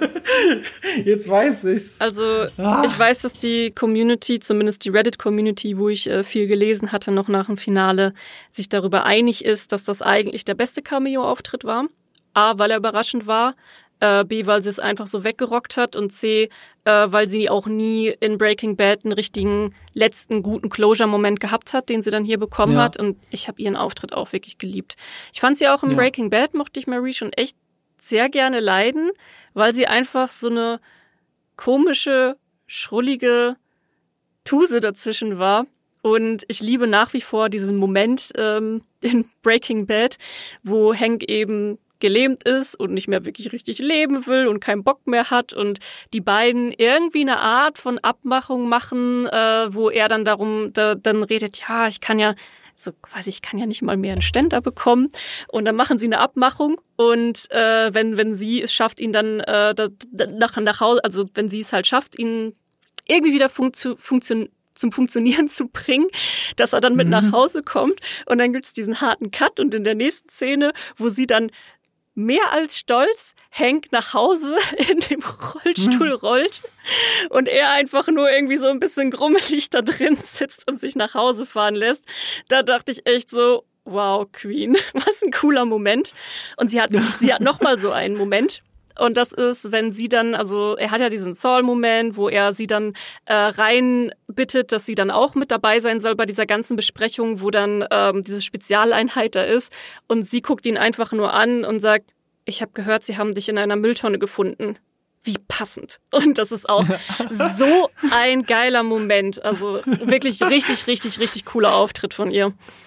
Ja, ja, wahnsinnig gut. Und sie ist vor allem da der emotionale Anker dieser sie repräsentiert als Person all das Leid, das eigentlich in Breaking Bad passiert ist. Wir denken immer zu sehr an, ach, was für ein cooler Moment das war und was für ein cooler Moment im Badass das war, say my name und sowas, ne? Was ja eigentlich auch nur übertrieben männliches Dominanzverhalten ist und deswegen nicht cool ist, sondern wirklich der absolute Downfall von Walter White für mich bedeutet. Und, ähm, und sie ist der emotionale Anker, der uns daran erinnert, was eigentlich in Breaking Bad alles kaputt gemacht wurde. Ja. Und das ist etwas, was man sich lange Zeit auch in dieser Serie einfach gar nicht vor Augen führt. Ja, dass sie dann auch für den Partner von Hank spricht, der, wo sie dann auch sagt, eine Frau und Kinder zurückgelassen, mhm. ohne Vater und so. Und sie bringt das auch wirklich so gut rüber, diesen ganzen Schmerz. Und das ist ja auch alles gar, noch gar nicht lange her in dieser, in der Form von Timeline. Ähm, Ja, und Saul in dem Moment zieht seine ganze Saul-Show ab und lässt das so gar nicht an sich ran und nutzt es sogar noch aus, weil er auch dann in dem Moment sagt, ja, aber ich war ja auch ein Opfer. Und das ist somit das Schlimmste, was man einem Opfer antun kann, aus meiner Sicht, ist solche Geschichten relativieren. Oder jeder kennt ja auch diese Leute auf der Party, die irgendwie immer eins draufsetzen müssen, irgendwie immer eins One-Upper sagt man im Englischen. Ähm, das ist im Prinzip fast das Gleiche. Sie klagt gerade ihr ganzes Leid, das Leid anderer Menschen und er kommt und sagt, ja, aber ich war doch übrigens auch nur ein Opfer. Und das sagt er ihr ins Gesicht, obwohl er eigentlich ein ganz großer Katalysator dafür war, dass so viel mhm. Leid überhaupt entstehen konnte. Ja. Also wirklich richtig, richtig perfide. Ja, unglaublich. Und er schafft es ja trotzdem so gut, das zu machen, weil wie so oft bei Sauls Lügen, wenn sie besonders gut sind oder effizient sind, nicht, dass wir sie glauben, aber wenn sie effizient sind, wie hier, dann liegt es daran, weil sie immer ein Stück Wahrheit beinhalten. Wir erinnern uns an diese, an diesen Heist im Kaufhaus, ähm, als er improvisieren muss, damit die, der Wachmann nicht auf dem, auf dem Fernseher den, den ähm, ohnmächtigen Jeff entdeckt. Also erzählt er ihm die Wahrheit. Er erzählt ihm, dass äh, ich bin einsam, ich habe niemanden und so weiter und so fort. Ne? Wenn ich mal sterbe, wird sich niemand dran erinnern. Und, und so ähnlich ist es ja hier. Das, was er sagt, ist, so perfide es ist, natürlich inhaltlich nicht mal gelogen. Mhm. Also, also er könnte wahrscheinlich auch viel durch Stellen davon beweisen. Und er hat auch recht. Er, er könnte einen der Geschworenen muss er ja nur kriegen, wie er sagt. Mhm. Und dann ist der Prozess schon hinfällig. Nee, er sagt nicht, er braucht einen Geschworenen, sondern er braucht nur eine Person. Das ist tatsächlich im Kontext wichtig. I need one. Ja, need ja, ja, one. one. Aber one stand für Geschworenen, aber du hast recht. Es stand für Geschworene, aber im Kontext ist wichtig zu sagen, er braucht eine Person in dem Sinne. Ja, ich denke, wir müssen jetzt auch nicht genau wiederholen, was er halt alles sagt. Es, nee, es nee. läuft halt darauf hinaus, dass er sagt, ja, ich war auch ein Opfer, ich hatte damals Angst und mir wurde ja die, die, die Kappe mhm. über den mhm. Kopf gezogen und bla bla bla. Und äh, ich hatte ja die ganze Zeit Angst, dass ich umgebracht werde von Walt und so. Und du siehst auch wirklich dann in dem Moment, wie den Leuten das alles aus dem Gesicht fällt. Also auch Marie, Marie voran, diese, diese ganze Angewidertheit. Aber sie wissen, okay, verdammt, er hat recht, wenn er auch nur eine Person überzeugen kann in diesem Gerichtssaal mit dieser, mit diesem Konstrukt, dann haben sie ein riesiges Problem und werden nicht an ihn rankommen. Dann könnte sogar ein Freispruch dahinter stehen. Und dann sind wir wieder beim berühmten Showdown Tell. Dass das aber so passieren wird, wie erzeigen sie das, ne? Also Marie beschwert sich, sie wollen doch nicht ernsthaft darüber nachdenken und so weiter und so fort. Schnitt, du siehst einfach nur in einem One-Shot, wie sie den Flur entlang geht und wütend raus. Mm das ist alles, was sie tun müssen, oh, damit du kapierst, oh nein, sie machen es wirklich. Oder, oder zum Glück, sie machen es wirklich, wenn du denn Saul Goodman die Daumen drückst. Weil an für sich ist das ja ein Boss-Move, was er da macht. Jetzt sage ich gerade schon Bill, meine ich, sein Verteidiger sitzt einfach nur neben ihm. Ja, und er hat es wirklich hat selber nicht kommen sehen. Er hat es nicht kommen sehen. Ich habe selber geschaut, der war mega überrascht, ja. als er sagt, das ist dieser Moment, you and, and he were victims. Ja and so am I. Ja, ja. Und in dem Moment ist Bill so, what hat er gerade gesagt? Ja. Das ist einfach, das ist der schwarze Humor aus dieser Serie. Was ich mir noch äh, aufgeschrieben habe, ist, das finde ich ganz witzig, es ist halt, wie, wie, der, wie genüsslich der Staatsanwalt zu Anfang der Verhandlung feststellt, äh, Life plus 190 years. Ja, ja. Also lebenslänglich plus 190 Jahre. Man muss dann angesichts des Endes der Serie auch sagen, er hat ja da, selbst das hat er gut runtergehandelt, wenn du so möchtest. Wenn du so möchtest, dann ne? ja. Also lebenslänglich plus so 190 Jahre. Ja. Das vielleicht, bevor wir noch weitergehen, am Ende er ist sich ja seiner Sache so sicher, dann sagt er ja noch, ja, und ich will exakt in diesem Gefängnis, das ist das Beste. Wenn ihr mir, wenn mhm. ihr die mhm. Chance dazu habt, schmeißt ihr mich in irgendein Rattenloch. Und ich möchte dieses ganz spezielle Eis, ähm, was war es nochmal? Mhm. Mint Chocolate Chips. Blue Bells Mint Chocolate Chip. Ja, einmal die Woche dieses Eis und äh, sie, sie sind so zäh und er badet in diesem Moment einfach, ne? Also. Mhm. Ach, ja, das, das war wirklich so ein richtiger Soul-Moment. Dazu noch ganz kurz äh, zu dem lebenslänglich plus 190 Jahre. Wie machen sie das überhaupt? Und sie haben es mal explizit benannt. Und dass sie es benannt haben, finde ich dann trotzdem witzig. Äh, sie haben es als Rico-Case bezeichnet. Und ich weiß nicht, ob du mit Rico-Cases vertraut bist, was das eigentlich ist. Also, es ist für die Mafia gedacht. Rico ist eigentlich für die Mafia gedacht. Das ist ein System, bei dem man sagt, du kannst jemanden verurteilen dafür, also ich hoffe, ich sage das jetzt einigermaßen rechtlich richtig, du kannst jemanden verurteilen dafür, dass er mit einer anderen Straftat zu tun hat, nachweislich. Weil bei der Mafia hast du ja immer das Problem, du fängst jemanden, der was Kriminelles gemacht hat, sagen wir mal, du hast einen Mörder, aber du kannst halt schlecht beweisen, dass er den Auftrag von einem anderen Typen gekriegt hat, das zu tun. Das heißt, du verknackst nur den einen. Wenn du aber beweisen kannst, dass der Typ, der gemordet hat, immer für den anderen die Sachen ausführt, also dass er der Chef ist, dann kannst du beide für den Mord verknacken. Und das, äh, dieses Gesetz aus den 90er Jahren, glaube ich, ist relativ jung. Entschuldigung.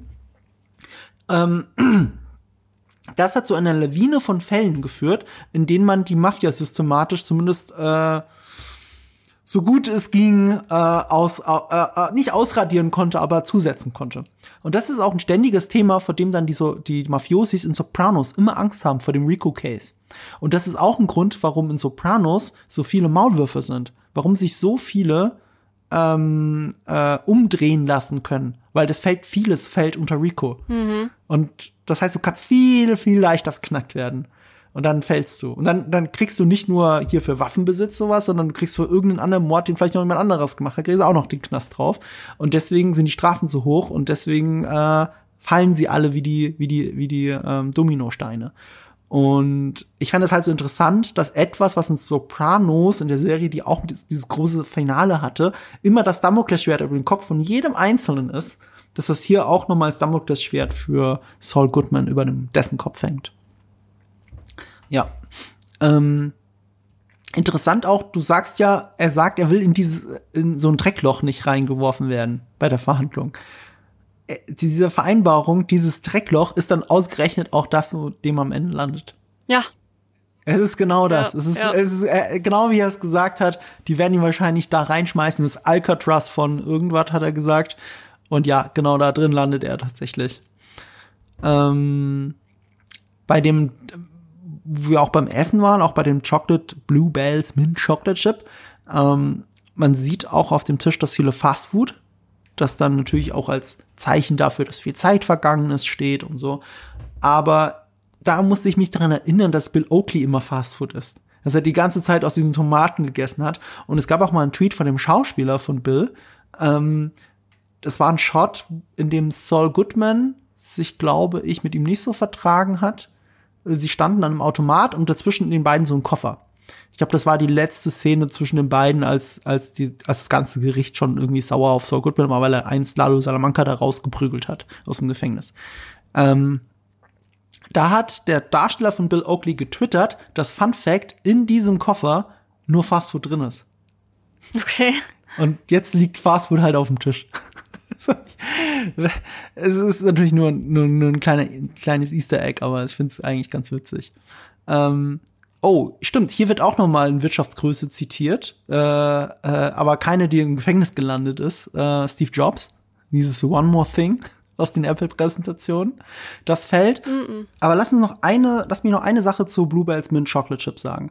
Es kann dadurch, dass Bluebells Mint Chocolate Chip, ich habe nachgeschaut, in so Ben Jerry Bechern kommt, in so großen äh, Pappbechern, kann es das nicht sein, aber es sieht genauso aus und ist wahrscheinlich die gleiche Geschmacksrichtung.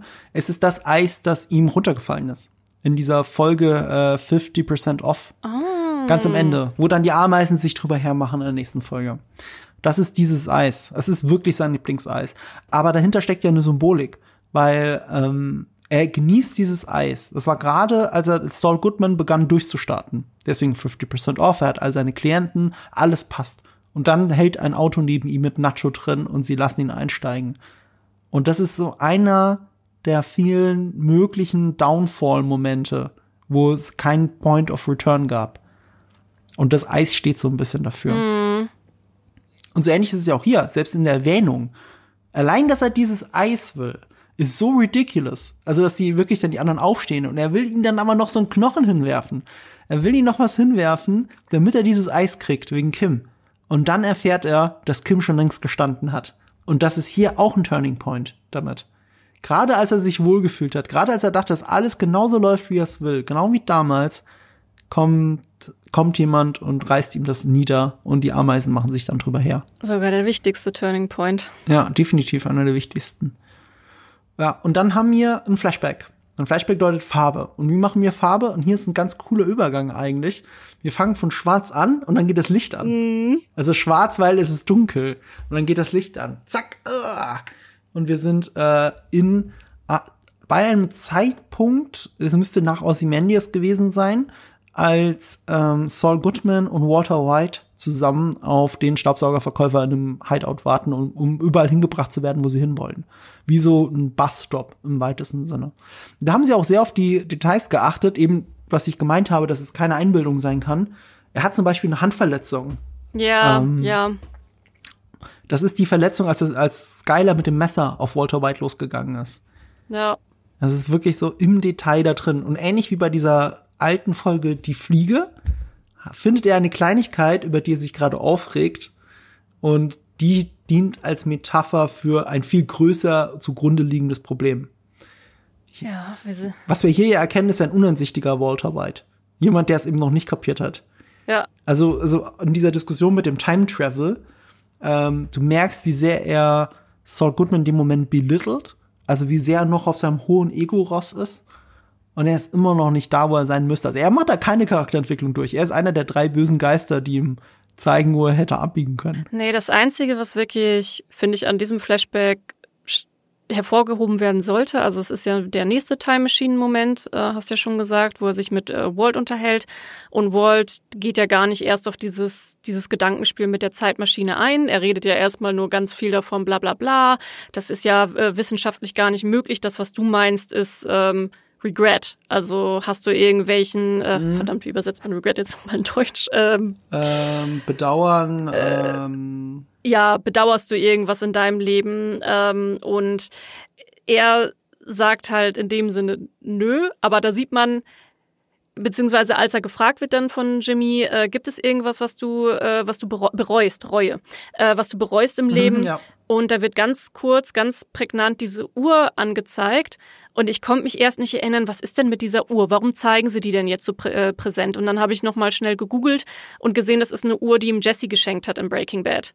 Und deswegen ist das im Prinzip symbolisch, dass er auf die Uhr guckt und eigentlich alles dafür steht oder wahrscheinlich dafür stehen soll, dass er schon Ah. alles bereut, was er irgendwie Jesse angetan hat. Und dann geht er aber davon ab und erzählt von diesem Case da, der ja auch in Breaking Bad eine Rolle spielt, äh, wo äh, er Teile von seiner Firma dann verloren hat und so weiter und so fort.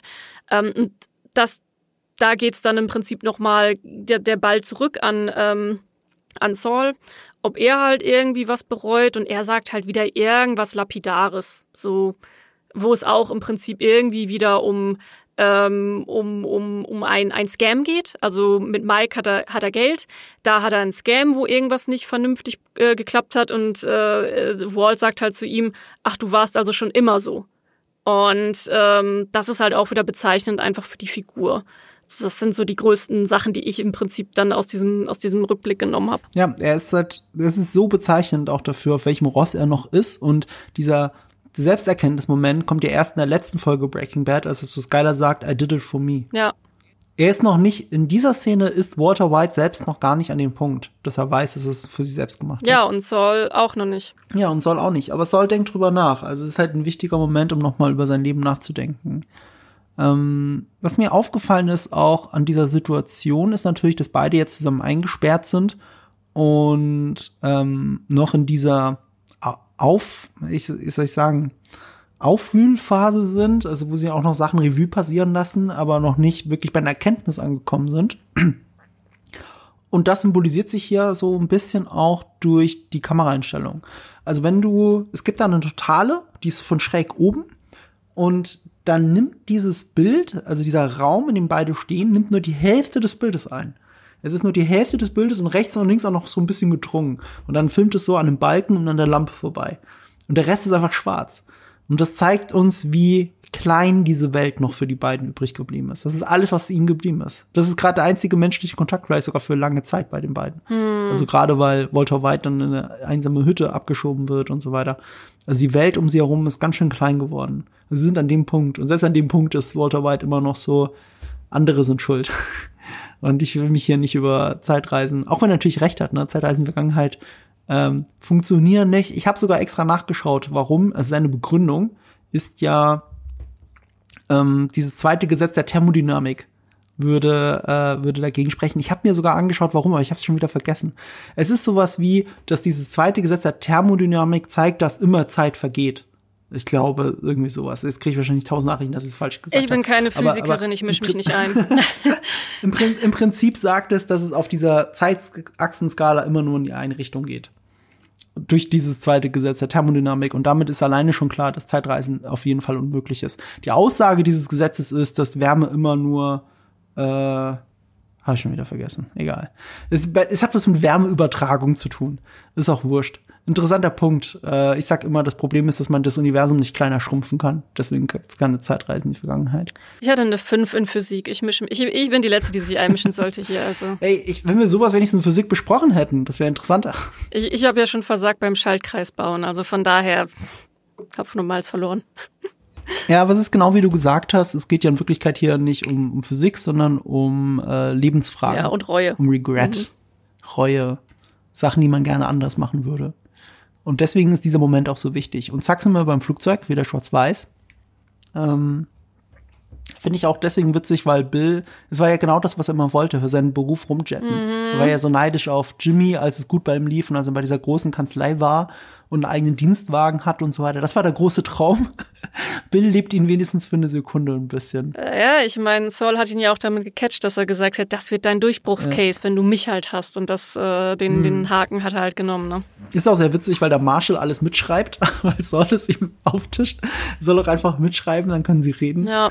Ähm, das hat alles fantastisch funktioniert. Ja, und äh, er betont auch noch mal, dass es nun um die Eiscreme geht aber wir wissen, dass es was mit Kim zu tun hat. Ja, und er deutet halt an, dass er jetzt noch mal ganz viel über Kim erzählt. Mhm. Und das tut er auch. Was er erzählt, wissen wir nicht, aber ist auch egal für die Story. Ja, äh, ähm, wir, wir erfahren es auch lange nicht. Also wir sind ja dann erstmal in Florida und äh, sind bei Kim. Und sie ist wieder bei so einem langweiligen Gossip-Ding. Und da ist mir sofort in den Sinn gekommen, was du gesagt hast. Du hast gesagt, es ist so auffällig in Waterworks, dass Kim keine eigene Meinung mehr hat. Ja. Sie hat einfach keine eigene Meinung. So sehr ist sie runtergedummt als Person. So viel fehlt von Kim Wexler in dieser neuen Persona. Und was ist hier anders? Ähm, sie steht auf aus ihrem Job und äh, geht dann in das Büro. Oder mein. Ah, nee, nee, nee. Das habe ich nicht gemeint. Ich meinte bei diesem Gespräch mit den Leuten, mit diesen Frauen. Es ist passiert genau das, was sie vorher nicht hatte. Sie hat eine Meinung. Ach so. Sie wird gefragt, wie war denn dieses Restaurant, das Top Kapi heißt? Übrigens, Top Kapi ist ein ja, Heißmovie. Nee, da hat sie aber noch keine Meinung. Weil da. Doch, doch, sie hat eine. Sie hat eine. Sie wird gefragt und dann struggelt sie noch und dann sagt sie, nee, es war eigentlich ganz in Ordnung. Und ich könnte, könnte mir vorstellen, es würde deinem Mann auch gefallen. Aber die Frau akzeptiert diese Meinung nicht und sagt, nee, wir gehen dann doch lieber da hinten Hummer essen, wie sonst auch immer. Ja, okay, ich hatte, ich hatte das, nee, ich hatte das anders interpretiert, weil das ist halt auch nur so eine Larifari-Sache. Sie sagt halt, ja, war okay, vielleicht, also das sind halt Sachen, sie sagt ja nicht, das wird deinem Mann gefallen, sagt ja, vielleicht, maybe, maybe he likes it. Ja. Das ist ein Sicherung, das ist ein Absicherungsnetz sie, sie, ja, das schon, aber gleichzeitig versucht sie sogar, sie zu überreden. Es ist nur so ein schwacher Versuch. Es ist wie so ein erster Schritt. Ja, Jetzt okay. argumentiert sie wie eine Anwältin. Ja. Du könntest trotzdem dahin gehen, weil ich glaube, dein Mann würde das gefallen. Und es ist auch deswegen interessant, weil dieses afghanische Restaurant, was glaube ich Top Kapi heißt, also weil es wie heißt wie ein Heist-Movie, und ihr hat der Heist ja gefallen. Also es ist sogar gleichzeitig eine persönliche Frage, ob ihr Heists gefallen. Und das hat ihr gefallen. Ja, ja, okay. Ja. Aber du hast recht, also die richtige Entscheidung, dass sie jetzt endlich aufhört, das trifft sie erst im Büro. Ja, ja, also sie fährt dann ja in dieses, äh, ins Büro. Ähm, und da kommt dann halt so die, die, sie, sie fühlt sich wieder dieser Anwaltsgeschichte hingezogen und macht eigentlich das, was sie schon immer machen wollte. Äh, hilft halt da aus, wo Leute mhm. sitzen, mhm. äh, man ganz symbolisch natürlich diese junge schwangere Frau. Ähm, der dann auch gesagt wird, ja, wenn du Hilfe brauchst, dann ruf mich jederzeit an und wenn er dann kommt, dann mach die Tür nicht auf und so weiter und so fort. Und da ist sie ja eigentlich wieder in diesem Element, wo sie eigentlich immer hin wollte. Also sie, sie nähert sich. Sie, wir bekommen so langsam unsere alte Kim zurück. Mm, das stimmt. Und sie wird auch ein bisschen an ihr altes Leben erinnert in diesem Moment, weil ganz prominent hinter diesen wartenden, schwangeren, nee, nee, das bin ich auch nicht schwanger, aber die Frau, die mit dem Kind dort gewartet hat, glaube ich, Ähm, hinter ihr hängt ganz prominent ein spanisches Schild. Und da steht drauf, El futuro etu hio esta en tus manos. Ähm, und äh, mein gesprochenes Spanisch werdet ihr eh nicht erkannt haben, aber ich habe durch einen Google-Übersetzer gejagt und da drin steht, die Zukunft ihres Kindes liegt in ihren Händen. Ja. Und angesichts dessen, dass Lalo mit der Hauptgrund ist, warum sie gerade nicht mehr, also ein Spanisch sprechender äh, Bösewicht mit dran schuld ist, als Katalysator, dass sie jetzt in Florida ist, ähm, fand ich das ganz interessant. Ja. Es liegt trotzdem in ihren Händen, auch wenn es aus einem spanischen Hintergrund hat. Es liegt in ja, ihren Händen. aber sie kann jetzt auch wieder. Also dadurch, dass sie das Geständnis Mhm. abgelegt hat, ähm, hat sie sich selber befreit. Das ist ja auch in der Folge vorher, hast du den Moment, wo sie einfach Wein zusammenbricht im, in diesem Bus und da kommt alles aus ihr raus und alles, was sie bis dahin gemacht hat, war halt eine Selbstgeißelung. Also sie hat sich die ganze Zeit selber bestraft und ich fand das so schön. Jemand hatte im Reddit geschrieben, ähm, dass für sie wäre es ja nicht mal genug gewesen, ins Gefängnis zu gehen. Für sie wäre das alles irgendwie nicht genug gewesen, weil niemand auf der Welt kann sich so gut bestrafen, wie Kim Wexler sich bestrafen kann. Also sie hat im Prinzip schon, ist sie wieder all in Kim Wexler mäßig gegangen mit ihrem neuen Leben, weil es alles einfach nur Selbstgeißelung war. Und jetzt hat sie, sie diesen Befreiungsschlag und so langsam tastet sie sich wieder an sich selbst ran. Ja. Und gerade als sie auf den Füßen gelandet ist, ruft sie die Staatsanwältin an. Ja. Wieder genau den typischen Better Call Saul Shot, wie ich es gesagt habe, mit dem Gerichtsgebäude groß hint hinter ihr. Und wie hier hören wir auch nicht, was gesagt wird, aber wir sehen, wie es sich für sie anfühlt. Weil dann geht die Kamera raus, wir sehen durch ein Schaufenster hindurch Kim, wie sie von der Anwältin erfährt, was los ist. Und ist dir dann aufgefallen, was dann passiert? Du siehst eine Spiegelung in dem Schaufenster und es ist ein Truck.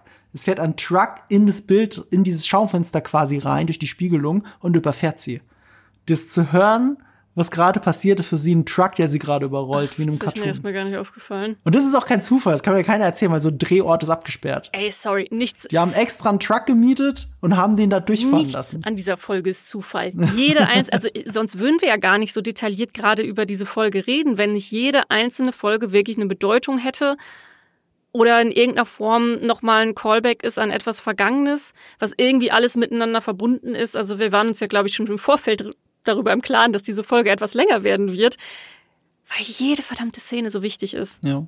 Und selbst wenn es nicht direkt zitiert wird, du wirst manchmal Spiegel finden. Zum Beispiel, jetzt schon als Meme, glaube ich, auch so ein bisschen im Internet gewesen, ähm, die Art, wie er als Saul Goodman in diesem offensichtlich bunten Anzug, obwohl alles schwarz-weiß ist, wir sehen quasi, wie bunt der Anzug ist. Wir sehen auch noch schön dieses am Revers, dieses Zeichen für den Flugzeugabsturz. Das ist übrigens dieselbe Fluggesellschaft, mit der er gerade vom Gefängnis äh, rübergeflogen wurde zum Gericht. Witzig. Selbe Wayfarer oder so ähnlich Ja. heißen die. Da hat man, hat man auf den Sitzen sehen. Äh, weil, weil in Film und Fernsehen benutzen wir mittlerweile fiktive Fluggesellschaften, ähm, weil wenn es irgendwie mit Abstürzen assoziiert wird, möchte man nicht, äh, dass existierende Fluggesellschaften damit assoziiert werden. Deswegen sind es immer gefakte. So wie die Oceanic 11? Wie viel waren es nochmal? Bei Lost, egal. Oceanic halt.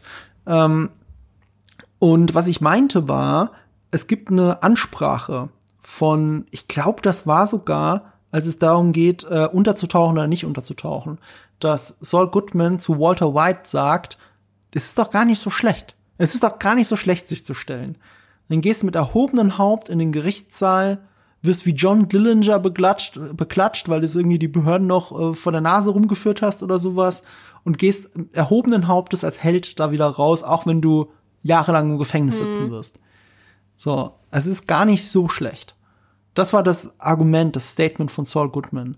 Und genau das macht Saul Goodman. Und ich betone jetzt das Saul Goodman, weil er ja auch betont, so genannt zu werden in dem Verfahren. Ja. Und es ist der It's Showtime-Anzug. Also er, er sagt nicht, also ich weiß jetzt nicht genau, ob das so ein, aber dadurch, dass es ein Better Call Saul-Anzug ist und er da sitzt und sagt, It's Showtime, aber zum ersten Mal anders betont. Ja, nämlich sehr. Es ist ein, Ein letztes, letztes Mal. Mal. Also es ist, er guckt ja auch nach unten, der Blick ist nach unten gerichtet, äh, er hat Sorgenfalten auf der Stirn und das ist einfach nur dieses It's Showtime. Und Bill guckt ihn halt auch noch von der Seite an, so nach dem Motto, hä, was, was labert der gerade, so nach dem Motto. Ähm, ja, und jetzt sind wir schon im Gericht. Und hier ist für mich wirklich alles, also hier bin ich wirklich zusammengebrochen ja. im Gericht. Wie du gesagt hast, es ist ähm, das, was er dann zu sagen hat, also auch wieder mit dieser Lügengeschichte, mit diesem Statement anfängt, ist dann aber dreht zu der kompletten Wahrheit und nichts als die Wahrheit. Ähm, es ist genau wie du sagst, es ist nur für eine Person in dem Gerichtssaal Ja, eigentlich. und die Person, warum es mir eben vorhin auch so wichtig war, dass wir betonen, dass es um eine Person geht. Er hat ja Kim im Prinzip geschemt. Er sagt ja am Anfang schon direkt so, ja, nee, äh, äh, ich habe das alles nur erfunden, nachdem er schon unter Eid steht, äh, um sie hier hinzubekommen. Und es gibt diesen einen Shot, wo sie dann quasi auch in, in einem Kreis sitzt, in einem Bullet Eye. Ähm, wo nur sie im Fokus ist und er spricht auch die ganze Zeit zu ihr. Er dreht sich immer wieder um, guckt sie an und erzählt dieses ganze große Geständnis, wo er halt auch sagt, ja, ohne mich wäre Walter White nie so weit gekommen. Er wäre wahrscheinlich gestorben, er wäre wahrscheinlich im Gefängnis gelandet, er wäre ähm, er, er, es, es wäre dieses ganze Leid wäre nicht passiert. Und dann gibt's noch mal diesen Shot of Marie, wie sie auch fast am Weinen ist und guckt und ihn nur annickt und du weißt, sie wird ihn wahrscheinlich bis zum Ende ihres Lebens hassen und das wahrscheinlich auch zu Recht, aber sie kann es zumindest anerkennen, was da gerade passiert. Genauso wie die Anwälte auch, die vorher so angewidert waren und die Richterin sagt die ganze Zeit, bist du, sind sie sich sicher, dass sie fortfahren möchten? Sind sie sich sicher? Und die Staatsanwaltschaft sagt, ja, ja, ja, bitte lassen Sie ihn fortfahren, bitte lassen Sie ihn fortfahren und so viel Gerechtigkeit. Ich meine, auch auf dem Poster für das, für ähm, die letzte Folge ist ja auch nur die ist nur die Waage. Die Waage der Gerechtigkeit ist da. Mhm. Und dieses Ganze kommt dann zurück und der Moment, wo ich dann wirklich dann angefangen habe zu weinen, er geht nochmal, er hat sein Plädoyer beendet, er geht zurück zu Bill, er erzählt auch noch diese Geschichte über Chuck. Und äh, Chuck sagt dann zu ihm, ach, äh, über dass, dass er halt auch dafür gesorgt hat, dass er seine Lizen- Lizenz verliert. Und Bill so, aber das war doch nicht mal ein Verbrechen. Und er, doch, das war's. Ja, ja. It wasn't even a crime. It, was. Und äh, die Richterin ähm, sagt irgendwas zu ihm, ich weiß nicht mehr was, und spricht ihn mit Saul an und er zeigt auf sich und sagt McGill, names, names äh, Jim McGill. Und das ist der Moment, wo ich, wo ich dann angefangen habe zu weinen. Weil das war, Noch wichtiger, er sagt nicht, my name is James McGill, er sagt, I'm ja, I'm James, I'm James McGill. Was noch stärker Und in dem macht. Moment hat er Saul Goodman abgelegt. In dem Moment war Ja, Saul, Saul gone. gone. Und Saul wo das gone. dann alles so zusammenkam, ähm, da konnte ich nicht mehr. Also dann die Ansprache Ja. an Kim und dieses wirklich dieses Bekennen zu seinem Namen, diese Persona, die eigentlich sein ganzes Leid versteckt hat, die diese dieses Clownskostüm. Es ist ja ein Mhm. Clownskostüm. Mhm. Ähm, was er die ganze Zeit anhatte, deswegen hatte ich auch so ein bisschen die ganze Zeit Joaquin Phoenix im Kopf und den Joker. Er zieht es aus, er sagt I'm McGill und boah, das hat mich getroffen, ey. Und ich konnte nicht mehr aufhören zu weinen. Wirklich, bis zum Ende der Folge nicht. Und das wird ja immer nur noch emotional, emotional auffühlender bis zum Ende. Es war sogar so, als er über Chuck geredet hat, geht die Kamera, fährt ein bisschen zurück und ähm, oder fährt zurück oder zeigt halt einen Moment, sie, sie filmt an diesem Exit-Schild vorbei Exit, ja. und, und, und hat noch dieses Summen. Ja, Also genau das, was äh, ähm, Chuck im Gerichtssaal so fertig gemacht hat, als er vor Gericht saß und seinen Wutanfall hatte. und wir bekommen noch mal einen Time Machine Moment. Hier kommen, wir kommen natürlich einen Chuck Time Machine Ah, ich würde Und da ist auch die Blende wieder über schwarz. ja, es ist also es ist ja eigentlich sein Time Machine Moment. Also es geht ja auch hier wieder um Also Chuck im Sinne von er ist der Geist. Das Ja, ja, Chuck ist der Geist und ähm, ja, was, was muss man hier denn großartig sagen, außer dass die beiden einfach nochmal dieses zeigen, was für eigentlich haben sie ein sehr innerliches Verhältnis miteinander. Er tut halt alles für Chuck und es wird aber auch nochmal angedeutet, was Chuck dann teilweise auch einfach eklig zu ihm war. Äh, in dem Moment, wo Jimmy sagt, so ja, du würdest ja das Gleiche auch für mich machen und Chuck antwortet nicht drauf und du weißt ganz genau, äh, das hätte Chuck nie für Jimmy gemacht. Und dann lädt er ihn aber ein, über seine Fälle zu sprechen. Und Jimmy macht seine, macht sich selber lustig über seine Fälle und seine Leute und sagt so, ja, das ist doch alles total, darüber würdest du doch lachen und du willst mich doch wieder nur beraten und dies und jenes. Und dann kommt er, kommt Chuck wieder mit dem Moment, wo er sagt, ja, ich hoffe, du hast diese, diese Sachen nicht geklaut oder so, die er dann mitgebracht hat. Und da macht Jimmy ja auch komplett dicht und will einfach nur raus und will nicht mit ihm reden. Und diese Einladung von Chuck, sich mit ihm hinzusetzen, ihn auch als Anwalt ernst zu nehmen und mit ihm über diese Fälle zu reden, die schlägt er aus. Und das ist eigentlich sein Time Machine Moment. So, er, das ist der Moment, den er bereut, weil er das Gefühl hat, wenn er dieses Gespräch angenommen hätte und mit seinem Bruder dem eine Chance gegeben hätte, dass dann vieles anders gewesen wäre. Ich glaube gar nicht, dass er ihn bereut. Ich glaube, er hat diesen Moment nie gesehen.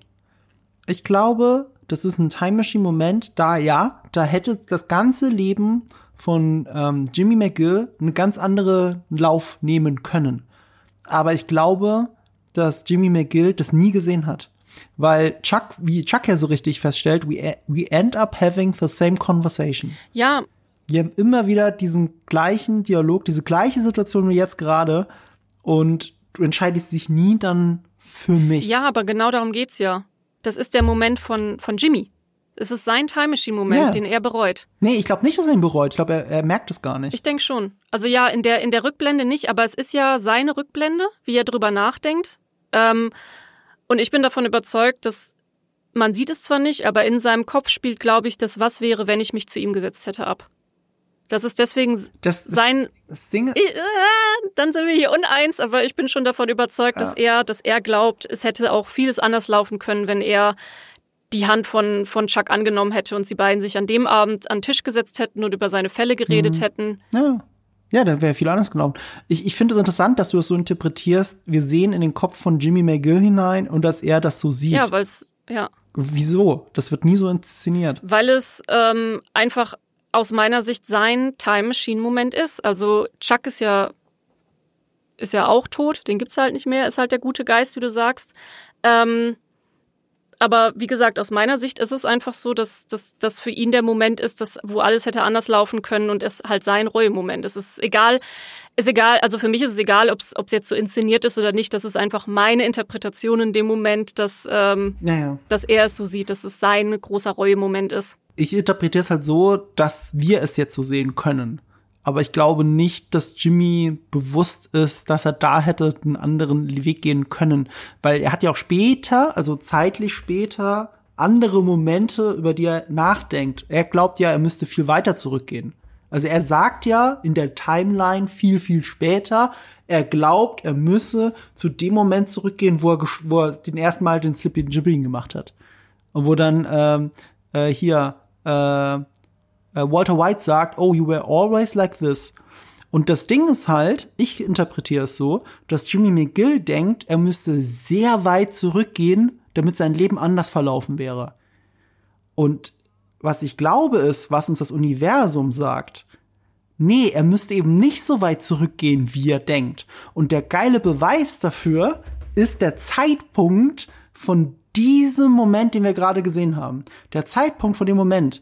Er sagt, der Zei äh, er sagt, am nächsten Tag würde er die Financial Times holen.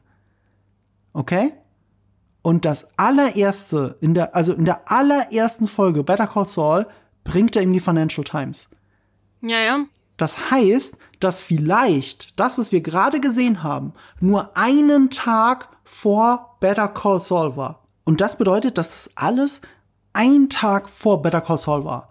Und das bedeutet, dass eigentlich alles, was wir gesehen haben, was in Better Call Saul passiert, hätte anders laufen können, wenn er unmittelbar zum Start der Serie sich anders entschieden hätte. Also wir haben den ganze Zeit, also wir haben diese Abzweigung gesehen von Beginn an. Mhm, aber genau darum geht's ja, weil ja auch Chuck, das ist ja, das ist ja das Ganze, ähm, dass Chuck zu ihm sagt, dass es, man kann immer umdrehen, wenn man will. Du kannst immer jederzeit umdrehen. Und darum geht's ja auch in ja. den Gesprächen mit den drei Geistern. Es war quasi an jedem Moment sagt er irgendwas, wo er eine andere Wahl auch hätte treffen können. Dann natürlich das erste ist total fiktional mit der Zeitmaschine, dann hätte ich ja Wetten machen können. Das zweite mit dem Slip Jimmy Moment sagt ja er, oder hat er ja einen Fehler gemacht und da hätte er besser seinen Scam machen können und so. Ähm, und der dritte Moment ist ja, äh, da, da sagt ja Chuck nicht mal irgendwas, sie haben ja gar nicht diese Time Machine Unterhaltung. Mit was würdest du dann machen oder so. Und deswegen interpretiere ich es so, dass es im Kopf von Jimmy ähm, dann einfach der Moment ist, wo er sagt, das wäre für mich eben der Punkt gewesen, wo ich mich anders hätte entscheiden können und mit meinem Bruder reden. Und die ersten drei Staffeln drehen sich ja auch vor allem sehr viel um ihn und Chuck. Und deswegen bestätigt das eigentlich, was du gerade sagst, dass das quasi die Episode vor dem Start von Better Call Saul sein könnte, bestätigt das für mich nur noch mehr. Das war halt so ein Turning Point. Und jetzt im Gericht hat er sich aber entschieden, genau jetzt dreht er um. Das erste Mal in seinem Leben dreht er um und diese, diese letzte Rückschau mit Chuck hat ihn dazu ähm, auch nochmal befähigt, weil es ja da auch wieder um dieses Gesetz geht, the law. Und er wollte nicht über ihn mit seinen kleinen Fällen sprechen und hat sie selber als lächerlich empfunden. Es musste Saul sein, es musste das Große sein, das große Geld und so. Also das gehört halt für mich alles zusammen. Ja, und dann sehen wir auch zum letzten Mal, also die Time Machine wird auch zum letzten Mal erwähnt. Also nicht im Satz von Chuck erwähnt, aber sie liegt ja da. Ja. Sie liegt da, das Buch liegt da in dieser Szene. Und was Chuck aber macht, ist, er nimmt sich die Lampe und geht damit in die Unschärfe. Und wir wissen, dass die Lampe das Objekt ist, mit dem er sich selbst Ja. umbringt. Auch wenn das viel später ist, aber das ist das Mordinstrument. Super bitterer Moment. ähm, Selbstmordinstrument. Ja. Und das macht es so traurig. Und dann schneidet das über das Licht der Lampe auf den Bus. Auf den Gefängnisbus. Und der fährt, Gott, Saul. ja, der fährt erstens in dieses äh, ADX Montrose, das Alcatraz, wie er es genannt hat, in dieses Drecksloch. Und er wird erkannt. Und wir kommen zu diesem legendären Better Call Saul Chanting-Moment. Und was es bedeutet nicht, dass obwohl er gerade Saul abgelegt hat, jetzt wieder Saul ist. Das bedeutet es nicht. Auch wenn ihn alle im, im, ähm, im Gefängnis so kennen und ihn auch so nennen, wie wir später noch hören. Sie nennen ihn Saul. Das wird er nicht wieder los. Er hat es zwar abgelegt für sich selbst, aber er wird es nicht mehr los. Aber aus einem guten Grund nicht mehr los, weil das zeigt uns doch dieses Chanting. Es war nicht alles nur Betrug. Es war, er war nicht nur ein, nur, nur, nur ein Kleinganove, der sich da durchgemuckelt hat und sich deswegen Künstlernamen verpasst hat. Er hat unter diesem Namen den Leuten Hoffnung verkauft. Die sind zu ihm hingegangen. Saul Goodman.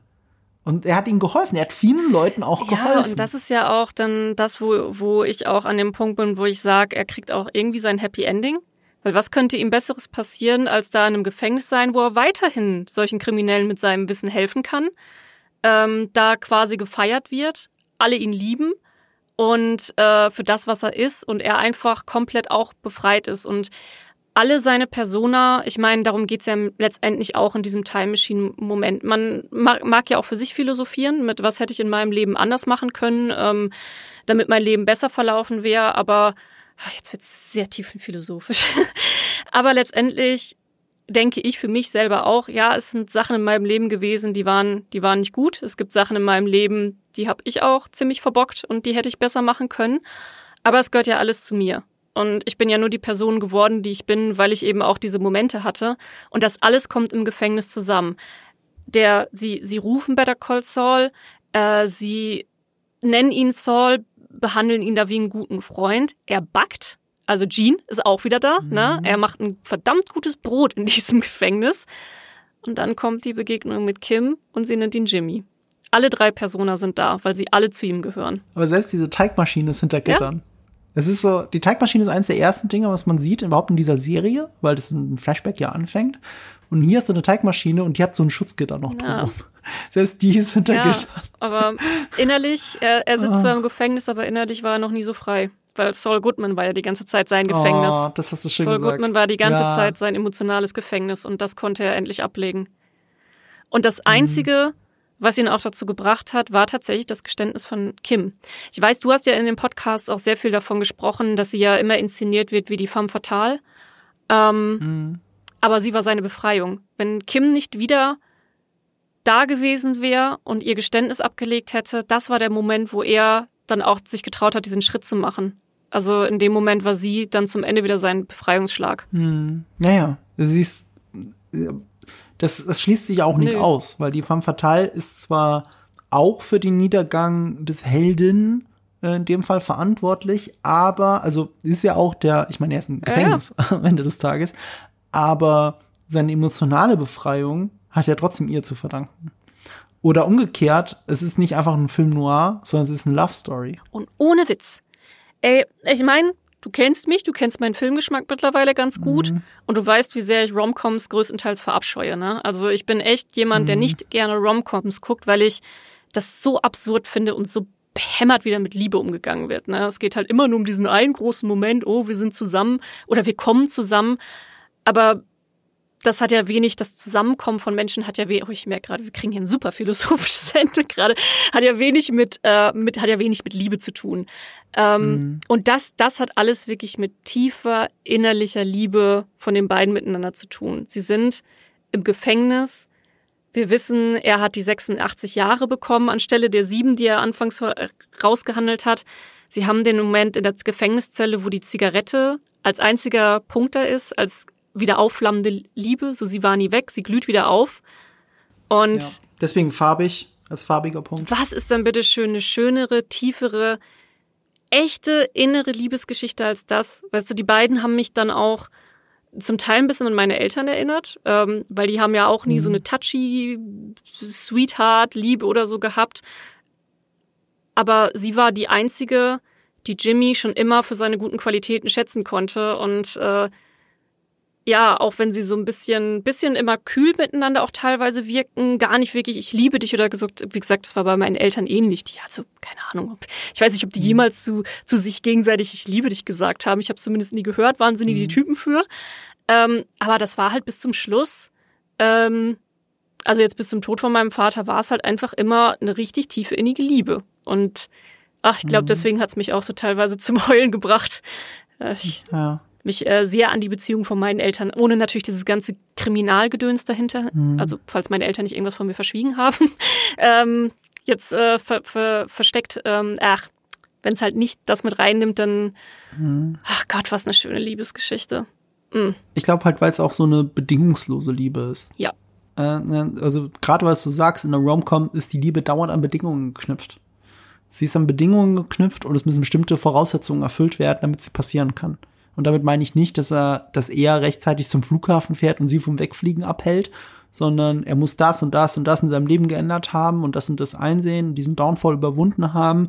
Und wenn er all das präsentieren kann oder sie das präsentieren kann, dann hat man eine gemeinsame Basis, um zusammenzukommen. Ja. Das ist eigentlich wie eine Verhandlung. Und Konflikte entstehen vor allem, weil Leute nicht miteinander reden.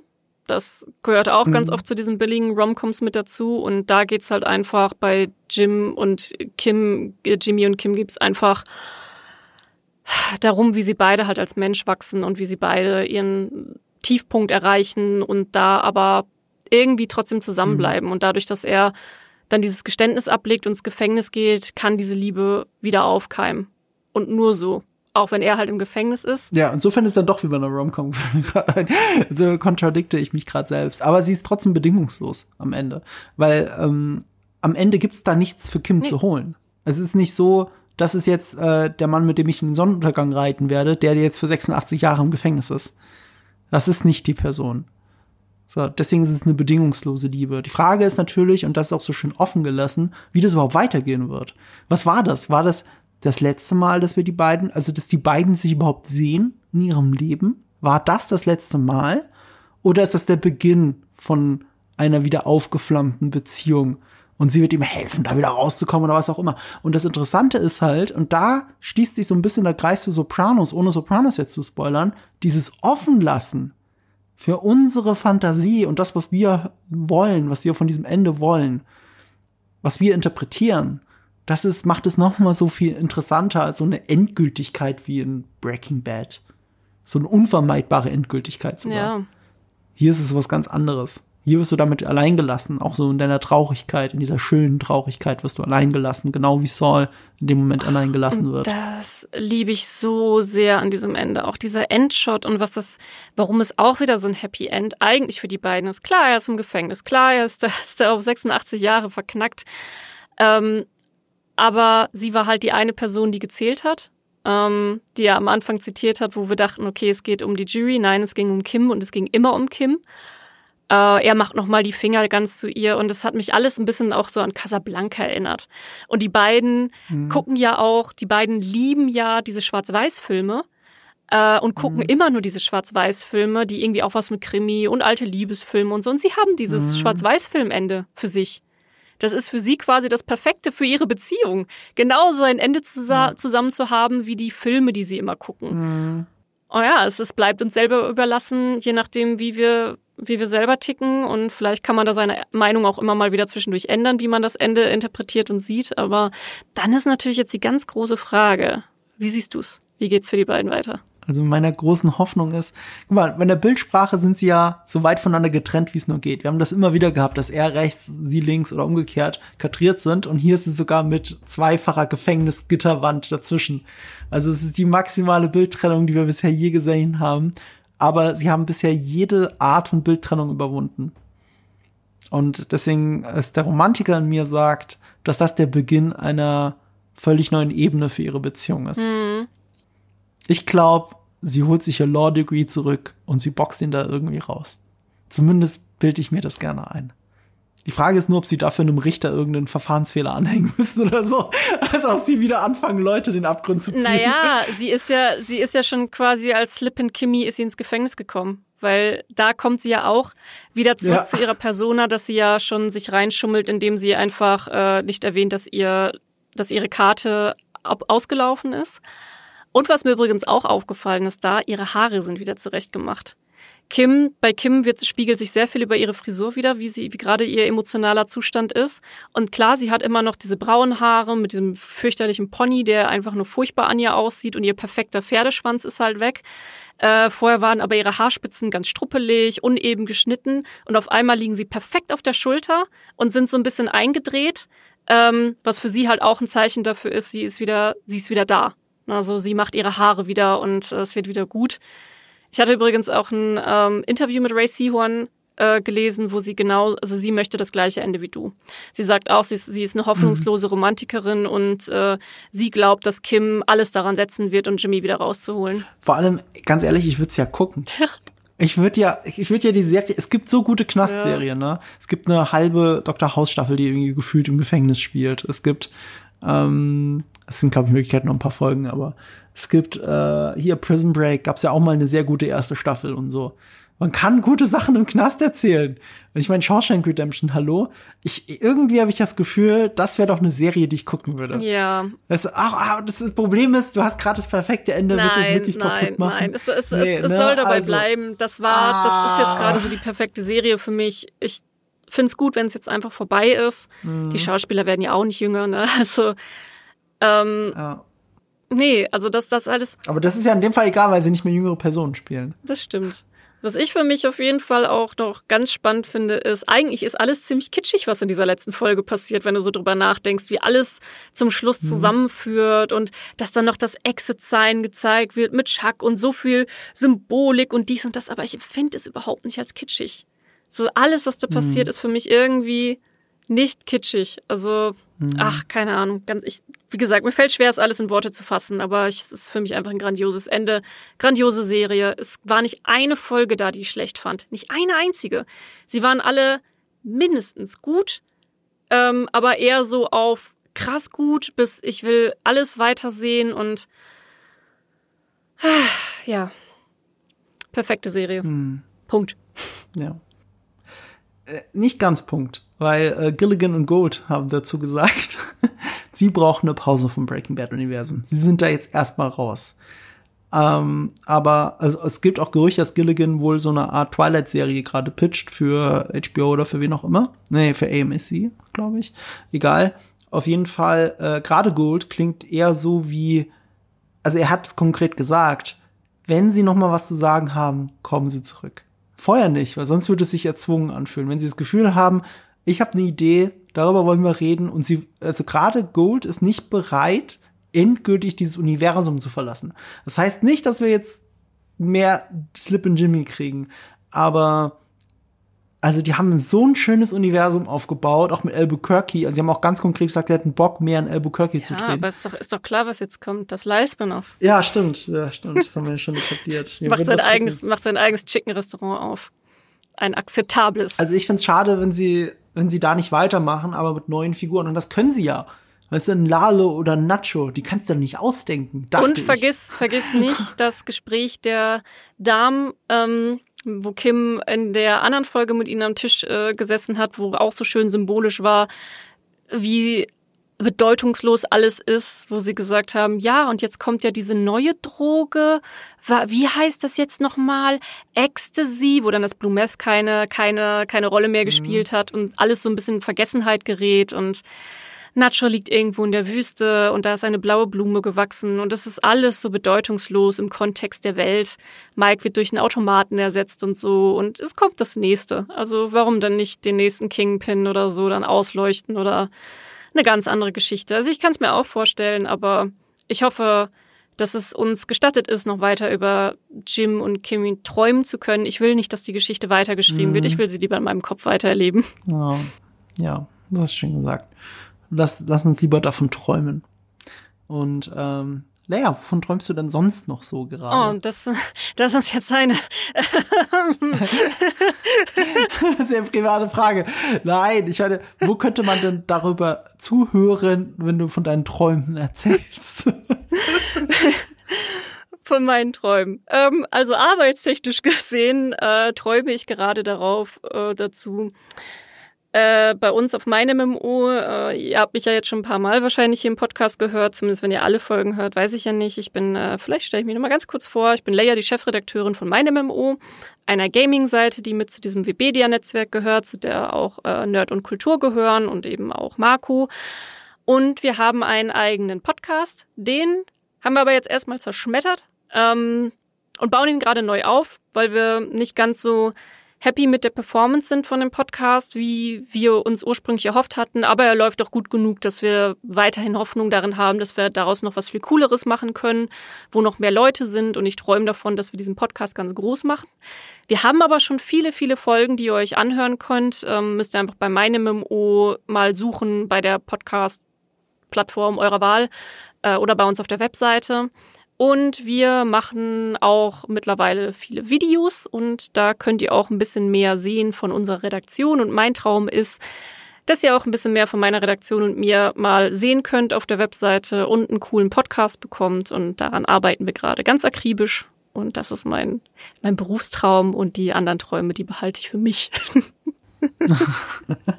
ja, aber wir haben neulich über Träume geredet, nämlich über den Sandman. Das könnt ihr hier bei Nerd und Kultur auch nochmal zuhören.